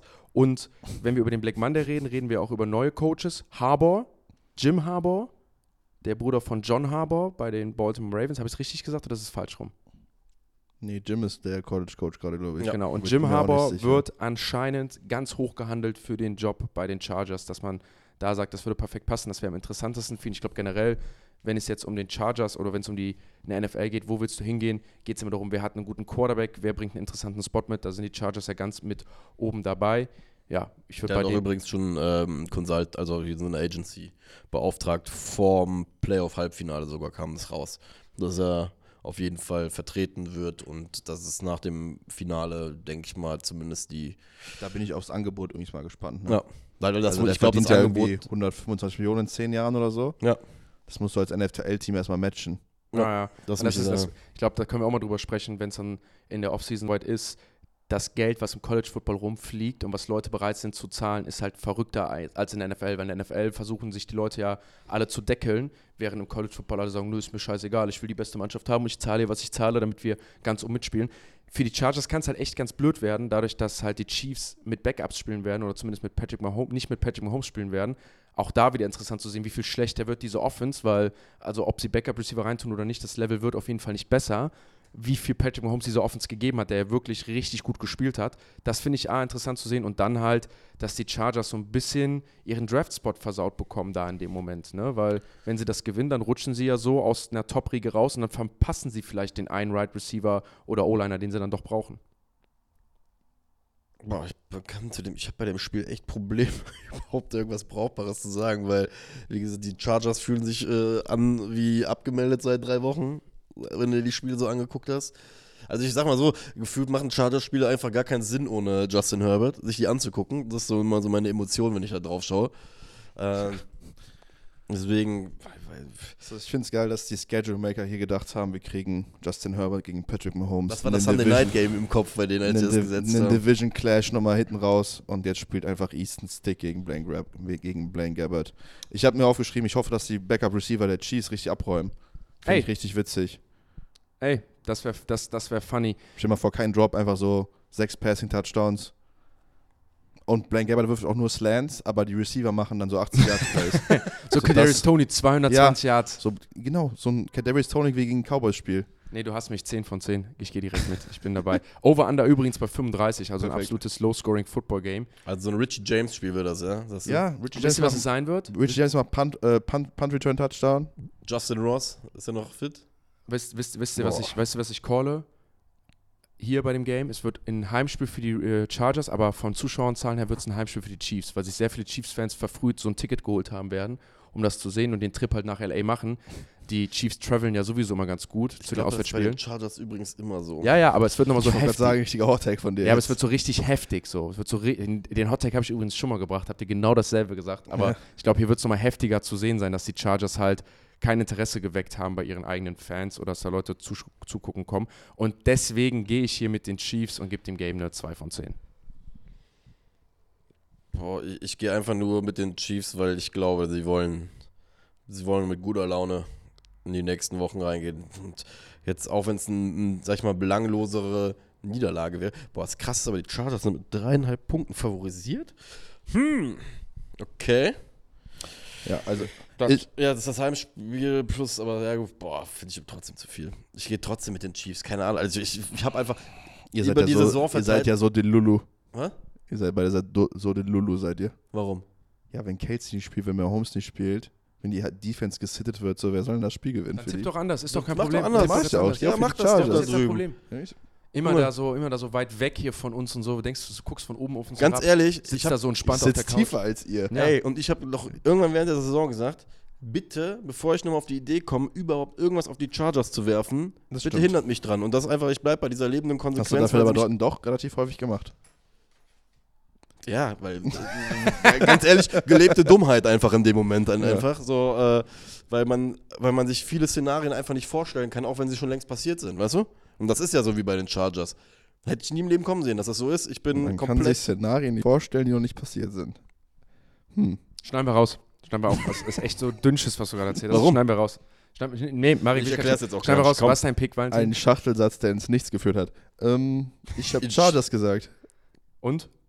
Ich will, ich will wissen, Zwei von zehn. Okay. Ich gucke bei Tangiert sich 1,24 nach, was ich gesagt Ey, habe. das nächste Game hatte so viel Potenzial, wäre so Hammer geworden, wenn noch alle Starter gespielt haben. Und ich hatte mich dann noch gefragt, warum die Rams das machen, weil die können doch noch ihr Seeding verlieren, wenn sie das verlieren, oder nicht? Weil sie haben doch das direkte Matchup gegen die Green Bay Packers verloren. Dadurch Die haben können die, auch, äh, glaube ich, von sechs und sieben so hoch runterrutschen, aber das macht ja auch keinen Unterschied mehr. Außer ja gegen, also gegen, den, gegen wen du spielst. Ja, Sean McVay ist halt Sean McVay. Der restet halt seine Starter, wo er kann. Ne? Das macht er, war ja so einer der ersten, der es gemacht hat in den Preseason-Games auch Alter, immer. stimmt. Der hat es ja sogar, als sie so, top äh, ist er so ein bisschen fortschrittlich, was das Ganze angeht, mit Player Safety und was auch immer. Also wundert mich nicht. Ist einfach, ich finde es lustig. Carson Wentz gegen Sam Darnold in 2024, dass wir das nochmal sehen. Zwei Teams, die in den Playoffs sind. ja. Hätte ich so nicht gedacht, dass das nochmal passiert. Und ich, ey, ich sag dir ganz ehrlich, Januar-Football zwischen Carson Wentz und Sam Darnold. Und da sag ich dir ganz ehrlich, das ist ein Grund für mich, das ist ein First Overall Pick mit einem, der ist glaube ich damals auf zwei gegangen, Sam Darnold. Aber das ist wirklich ein Drei, Grund für mich. Ich habe Bock, mir Oder? beides anzugucken, weil ich weiß, beide Teams haben denselben Ansatz, die lassen ihre Starter nicht spielen. Beide spielen aber in extrem interessanten Offensivsystemen. Das heißt, man hat nicht dieses, ey, die einen dominieren die anderen, weil da spielen die Starter, das macht gar keinen Sinn. Also es ist irgendwie wieder intriguing. Das ist so ein bisschen so ein hochskaliertes Preseason-Football-Spiel für zwei Quarterbacks, die ganz bewusst zu diesen Teams gegangen sind, weil sie auch nochmal zeigen wollen, was sie können. So ein bisschen Carson Wentz nach diesem Baker Mayfield-System, um es ganz blöd zu sagen, so ey, in einem guten System zu spielen, das zu exekuten. Sam Darnold genauso, der hat das ganze Jahr wahrscheinlich drauf gewartet, stand ja auch kurz davor, mal zu starten. Ich find's funny. Ich sag 7 von 10 mindestens. Fun to watch. Ich sag ganz ehrlich, ich bin, Guck mal, bin da. ich bau- mal euch mal eine Welt in acht Jahren, wo wir darüber sprechen, dass in Week 18 Caleb Williams gegen Drake May spielt als Backups. Ja, why not? Also das ist ja wirklich, Alles schon gesehen? das ist ja eigentlich, das ist doch der Transfer, den du eigentlich jetzt gerade in die Zukunft machen musst. Das passiert Ja. ja, ja eigentlich gerade. Also beziehungsweise gerade am Sonntag. Ich meine, manche Leute wollen es ja nicht gern hören, ne? aber Caleb Williams ist ja, die Wahrscheinlichkeit, dass er Carson Wentz wird, ist halt eher, als dass er Patrick Mahomes wird. So. Facts. Facts, die keiner hören will. Ich, Valentin, reagier. Du, du sitzt da gegenüber von mir und ich ich weiß nicht genau, was du Du gerade mich mir. gerade mit diesem Szenario ein bisschen überfordert. Aber- Wie kommst du da drauf? Also, Ja, weil, weil das da ja stattfindet im Endeffekt am Sonntag. ja, was hat denn der arme Drake May jetzt und Caleb Williams damit geht zu einfach tun? darum, dass es darum geht, zwei hochgedraftete Quarterbacks, Ja. so dass die jetzt am Ende als Backups enden und Ja. da jetzt halt so ihre, nochmal ihre paar, sag mal, Trash-Minuten bekommen.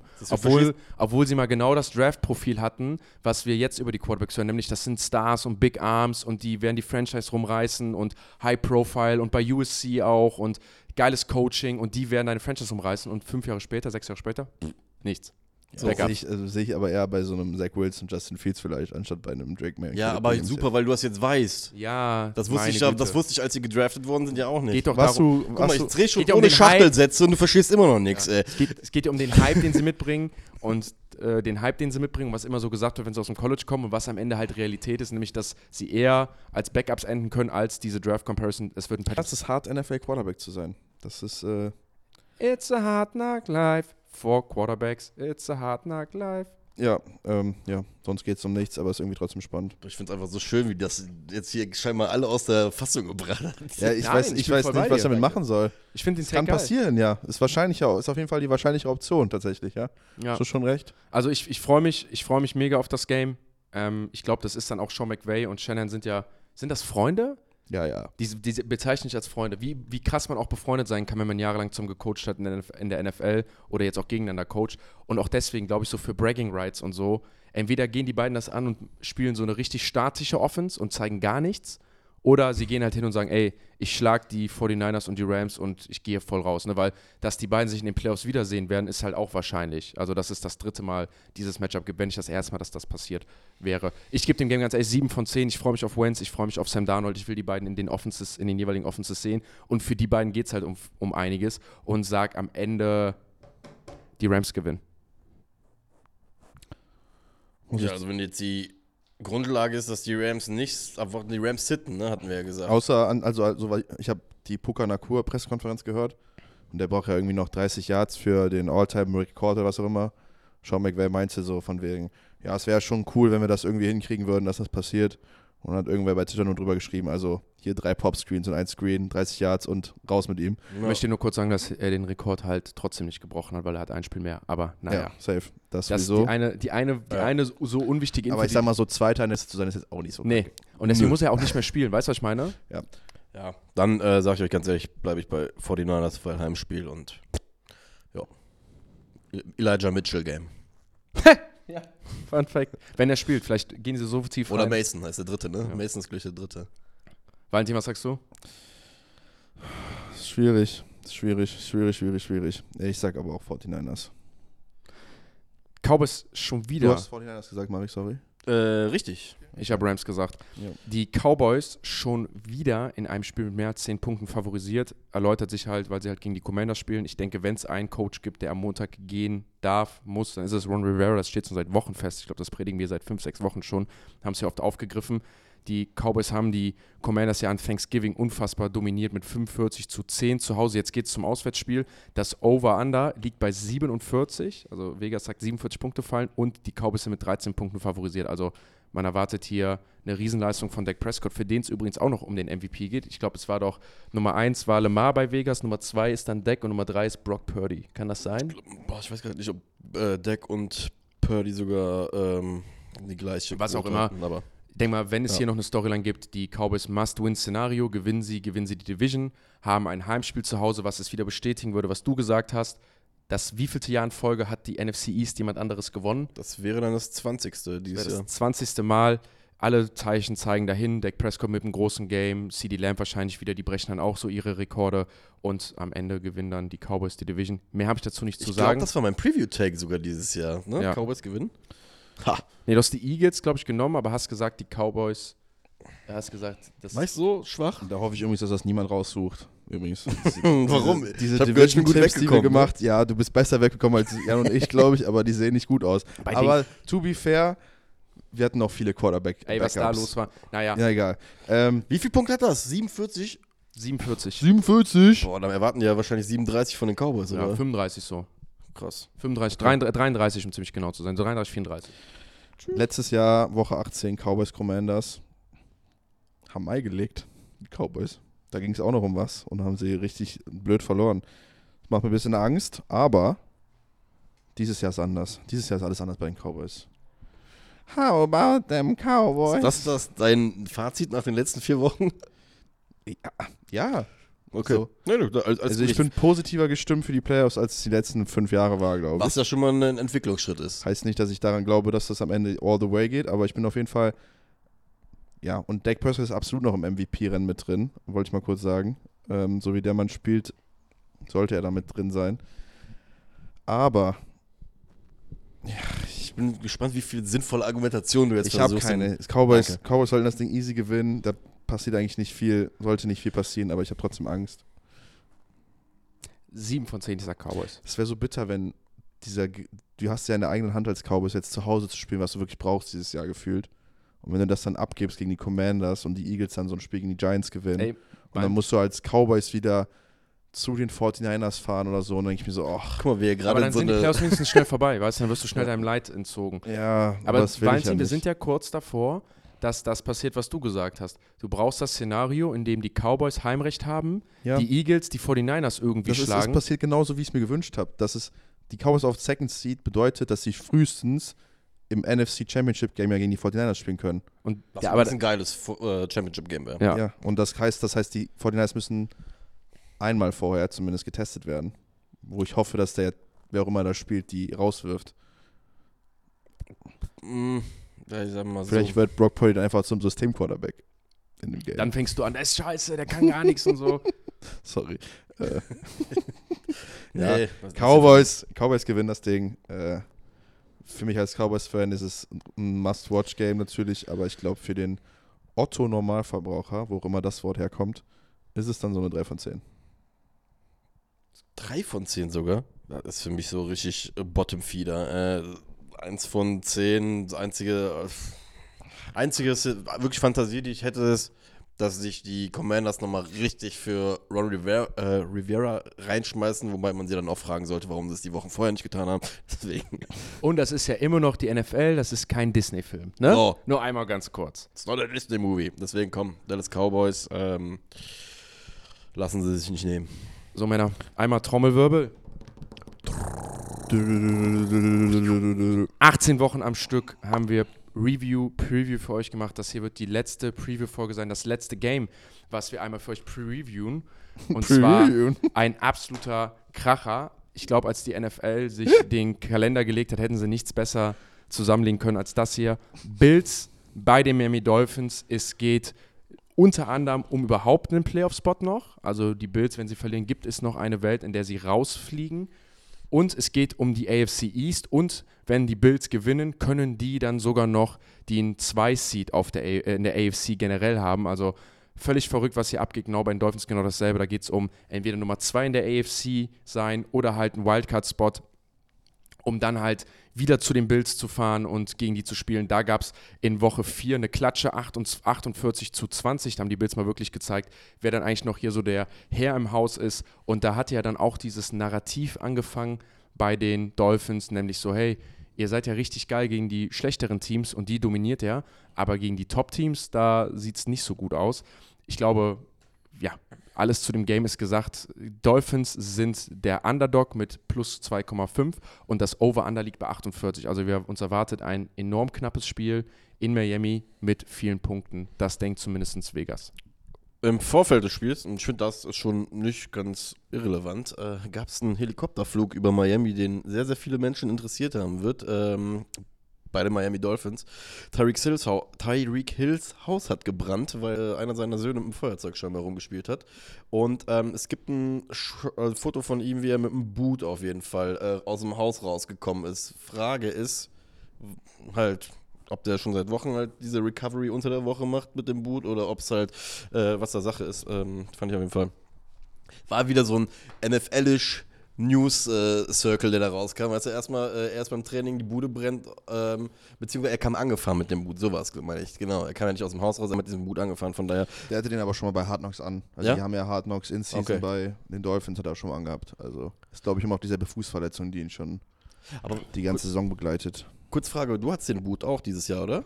Ich hatte den auch, ja. Was Fuß. ist die Recovery dahinter, wenn du den einfach anziehst? Weil er den druckt oder der, Der stellt den Fuß fest. Ah, okay. Also dadurch kannst du den Fuß halt nicht mehr nach oben, unten Dass bewegen. gar keine Flexibilität mehr da ist. Quasi. Nee, du hast quasi, schraubst du fest so das Ding und dann hast du Hm. das halt an. Ich habe mir zwar mal Mittelfuß gebrochen, aber hatte nie diesen fetten Boot, deswegen, äh, ja, das nur als Info. Also keine Ahnung, was bei Tyreek Hill äh, da konkret Sache ist. Ähm, ist ja so ein bisschen das Szenario, was du eben bei äh, KC oder äh, gegen, nee, du hast ja eben gesagt, bei KC gegen Denver angesprochen hattest, was die NFL sich ja vielleicht so ein bisschen gewünscht hatten, warum sie auch diese Division Games alle immer in die letzte Woche reinballern, weil die Wahrscheinlichkeit, dass dann eins davon so eine Relevanz hat, ist ja dann äh, doch hoch. Vor allem, wenn sie jetzt äh, gerade auch anfangen, seit ein paar Jahren den Samstag noch mit aufzuschedulen, haben wir im Endeffekt zwei Division-Matchups gefunden, wo es ja ein ganz einfaches Szenario gibt. Der Gewinner ist auf jeden Fall in den Playoffs mit drin.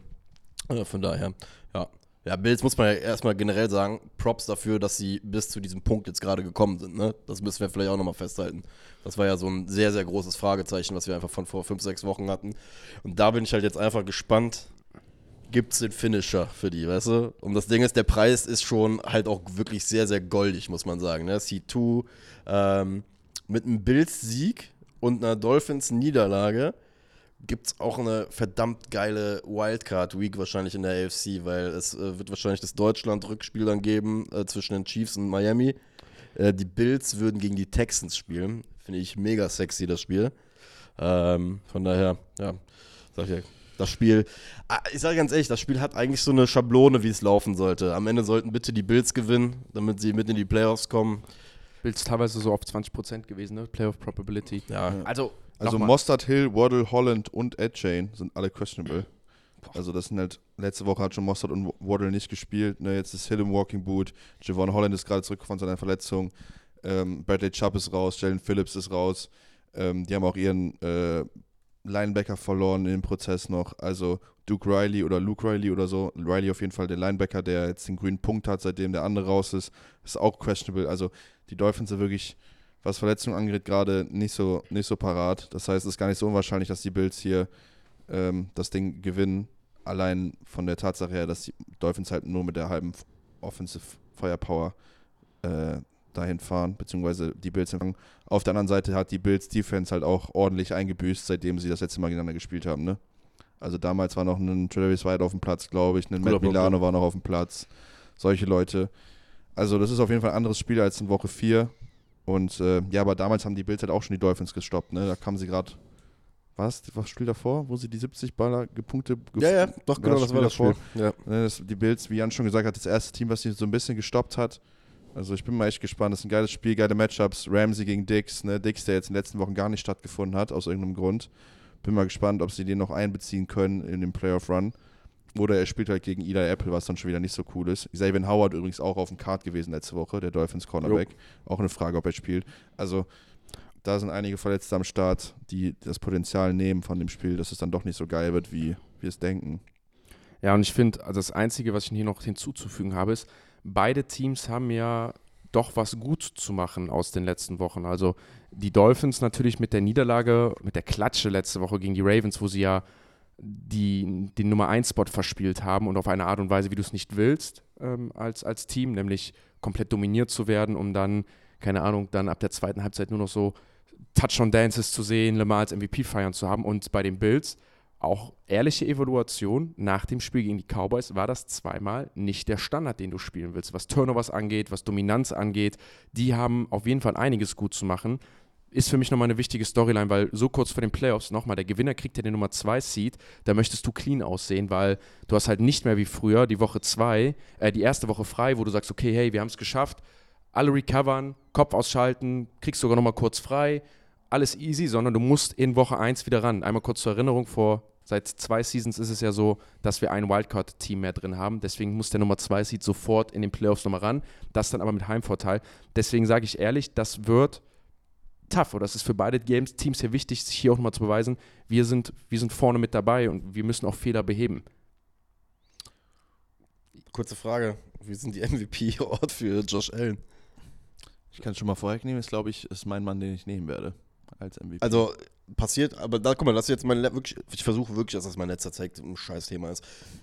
Warum bringst du es denn jetzt wieder raus? Nein, weil, weil, weil du hast es ja letzte Woche schon perfekt gesagt, wir handeln jetzt hier gerade sehr, sehr stark nach Storyline und, und, und ähm, präsenten Eindrücken, die gerade in dem Moment da sind. Das ist ja auch der Grund, warum diese ganzen QBs Woche für Woche, beziehungsweise alle zwei, drei Wochen halt irgendwie so in dieses Spotlight reingekommen sind ist Josh Allen offiziell am Montag damit dran, wenn der jetzt zum Beispiel am Sonntag hingeht und haut da vier oder fünf Dinger rein und äh, vollendet äh, damit den absoluten Run, um es zurückzukommen? Safe, weil Lamar nicht spielt, Lamar kann keine Stats aufbauen und dann sitzen da die ganzen Shouty-Shows und schreien, hey, Josh Allen hat wieder eine super Saison gespielt, was er hat.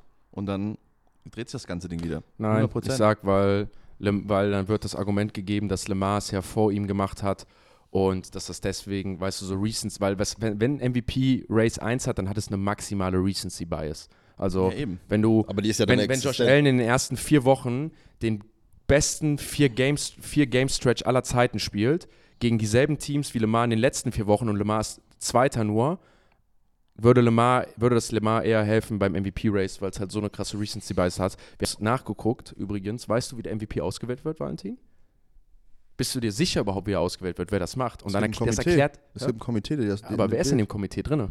Ausgewählte Medienvertreter. Richtig, 50 ausgewählte Medienvertreter. Und das beschreibt jetzt ziemlich. Da sind gut. aber auch Leute drin, wo ich mich frage, wie die diesen Spot bekommen haben. Das ist eine absolute Frechheit. Ja, und ja. das ist genau das Thema hier bei dem Ding, warum wir über so viele Dinge diskutieren können. Wenn ich glaube, wenn wir nachher unseren Award auswählen, zu sagen Most Valuable Player, dass wir sagen, wer hat den größten Wert in seiner Mannschaft, ich werde dann meine Schablone auflegen von Quarterback nehmen und austauschen durch Derek Carr und sagen, wer hat die, wo ist die größte Diskrepanz und wenn ich Quarterbacks habe, die gleich sind, die gegenüberstellen.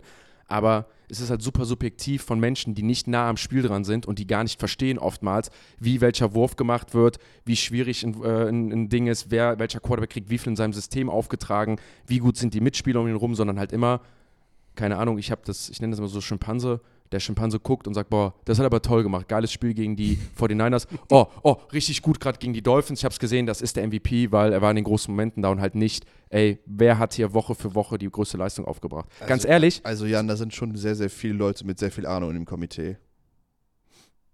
So, wenn es so wäre, dann wäre Leute- Lamar Jackson, dann ich glaube, okay, ich bin mal gespannt. gibt auch Leute, die da, auf die das nicht zutrifft, aber es sind schon, ich würde mal Safe. sagen, zum Sag Großteil sind das 100%. Leute, die schon mal entweder Football gespielt haben oder Ahnung von Football haben. Safe, Also jetzt nicht so, möchte ich auch gar nicht, ich möchte gar nicht ihm vorsagen, aber wenn, also ich würde sagen, wenn dem so wäre, glaube ich, dann müsstest du Leute wie Patrick Mahomes halt mit einbeziehen. Wenn es um wirkliche Leistung geht, um wirklich, wie hat einer gespielt und der Name fällt ja gar nicht auf und kommt gar nicht mit rein, sondern ich bin wie gesagt gespannt. Lass uns mal warten, lass uns mal warten, wie die Votings sind. Ich will auch gar, gar nicht zuvor verurteilen, aber ich glaube, wenn dem so wäre, dann wären, würden Votings, glaube ich, teilweise anders ausgehen. Naja, ich bin gespannt. Wer gewinnt das Spiel? 10 von 10 und ich sag, die Bills gewinnen das. Bills, let's go. Ich sage auch Bills. Aber ich glaube, es wird eine. Ich habe irgendwie das Gefühl, dass das leider nicht dieser Vollkracher wird, wie wir uns das alles erhofft haben. Ich glaube, die Bills riden das ein bisschen durch. Also nicht riden durch, also nicht so krass, aber ich könnte mir schon vorstellen, dass sie mit einem Touchdown gewinnen. Es wird geil. Freunde, danke, dass ihr uns bis auf den Weg hier begleitet habt. Am Dienstag gibt es dann noch die Review zu der Woche. Da wird es dann aber wahrscheinlich nur so um halt die Playoff-relevanten Themen gehen und wir bereiten uns dann schon mal langsam auf die Playoffs, nicht langsam, wir sind ja schon volle Butter in den Playoffs einmal mit drinne. Vielen lieben Dank an alle, die uns bis auf den Weg hier begleitet haben. So krass. Es ist einfach schon wieder Vorbei. eine Regular ist- ja. Season Alter. 18 Wochen. Ey, 18 Wochen ist unglaublich. Ähm, hat mir bis auf den Weg jede Menge Spaß gemacht. Danach wird es nur ein bisschen anders von der Struktur her. Wir bleiben aber weiter natürlich dabei, wie wir es bisher gemacht haben, mit den Podcasts in, genau ähm, in, der, in der Frequenz, die haben wir wir machen. mal, dann haben wir keine Themen, an denen wir langhandeln müssen. Dann können wir einfach hier sitzen, zwei Stunden einfach dumm reden. Ohne, ohne das Struktur. ist ein geiler Punkt. Das wird, entweder wird das richtig gut oder es wird richtig schlimm. Nein. Hallo. Ganz schlimm, weißt du, was ganz schlimm wäre? Wenn wir merken, dass Bullshit-Reden über irgendwelche unrelevanten Themen uns mehr Erfolg und Resonanz gibt, als versuchen, hier fachlich über Football zu reden. Und dann müssen wir eine Entscheidung machen. Dann müssen wir eine Entscheidung treffen, ob wir das hier weitermachen mit Football oder ob wir nur noch Bullshit talken und dann einfach damit die Reichweite kriegen. Das wird eine richtig schwierige Entscheidung. Finde ich nicht. Ist vielleicht für dich, ist vielleicht für Ey, dich, Junge. ist vielleicht für dich eine schwierige Was Entscheidung. passiert hier gerade schon wieder neben mir? Ja, ich ich gerade was recherchiert und ich habe versucht, die Worte äh, zu, zu sortieren und irgendwie eine Ordnung zu bringen, aber alles gut. Ähm, guck mal, Ja, spreche die- das Ganze haben also jetzt. angedeutet, dass wir ihn vielleicht verlieren, wenn der Erfolg zu groß wird. Der Erfolg hat uns verändert. Ey, wo bin ich in dem Kapitel gerade nicht mitgekommen? Jetzt mal ganz im Ernst. Einfach, ich bin am, einfach nur am. Der erste Gedanke, der mir in den Kopf kommt, die ersten Wörter hau ich raus und frage mich danach, hä, was hast du gerade gesagt? Aber Alles gut, alles gut. ja, wir raus. Guck mal, für die Leute nur ganz kurz, weil ich das mit dem Walking Boot gerade eben gesagt habe, äh, das ist auch äh, wieder mehr äh, Twitter-Drama als alles andere. Omar Kelly ist ein äh, Beatwriter von Miami Dolphins, der schreibt, einer von den Spielern äh, trägt seit zwei Monaten diesen Walking Boot unter der Woche und spielt jeden Sonntag. Also Ey, wer weiß, das kann auch einfach Style sein, ne? Ist auch äh, mit den Big in Hats Miami und sowas. klappt das auch Mit den Style. Big Hats, die es ja gab. Naja, Freunde, die habe ich voll vergessen. Was? Diese Big Hats, die Ja. waren richtig geil. Lass die mal machen mit Focus Football Logo drauf. Dann sitzen wir da so. ey, wenn, das jetzt, wenn, das jetzt nicht mehr, wenn das jetzt nicht mehr in ist, dann gibt es das vielleicht noch. Ja, Das machen wär wir. so- Wir. Wir fantasieren hier das wäre doch, ey, ich will das machen. Ja. Ich will so ein Ding haben. Ey, wir fantasieren hier noch ein bisschen weiter über Spiele, über Mützen und über lustige Sachen. Aber wir machen jetzt aber mal zu und bedanken uns an alle Leute, die die ganze Zeit uns begleitet haben bis hierhin. Jetzt gibt es den letzten, am Sonntag den letzten NFL Regular Season Game Day. Dann geht es nächste Woche ums Gemachte, da wo alle Teams hinwollen. Und danke, danke, danke an euch alle. Und das war's vom Football Wohnzimmer mit Fokus. Fokus. Fokus. Football. Football. Eingemachte.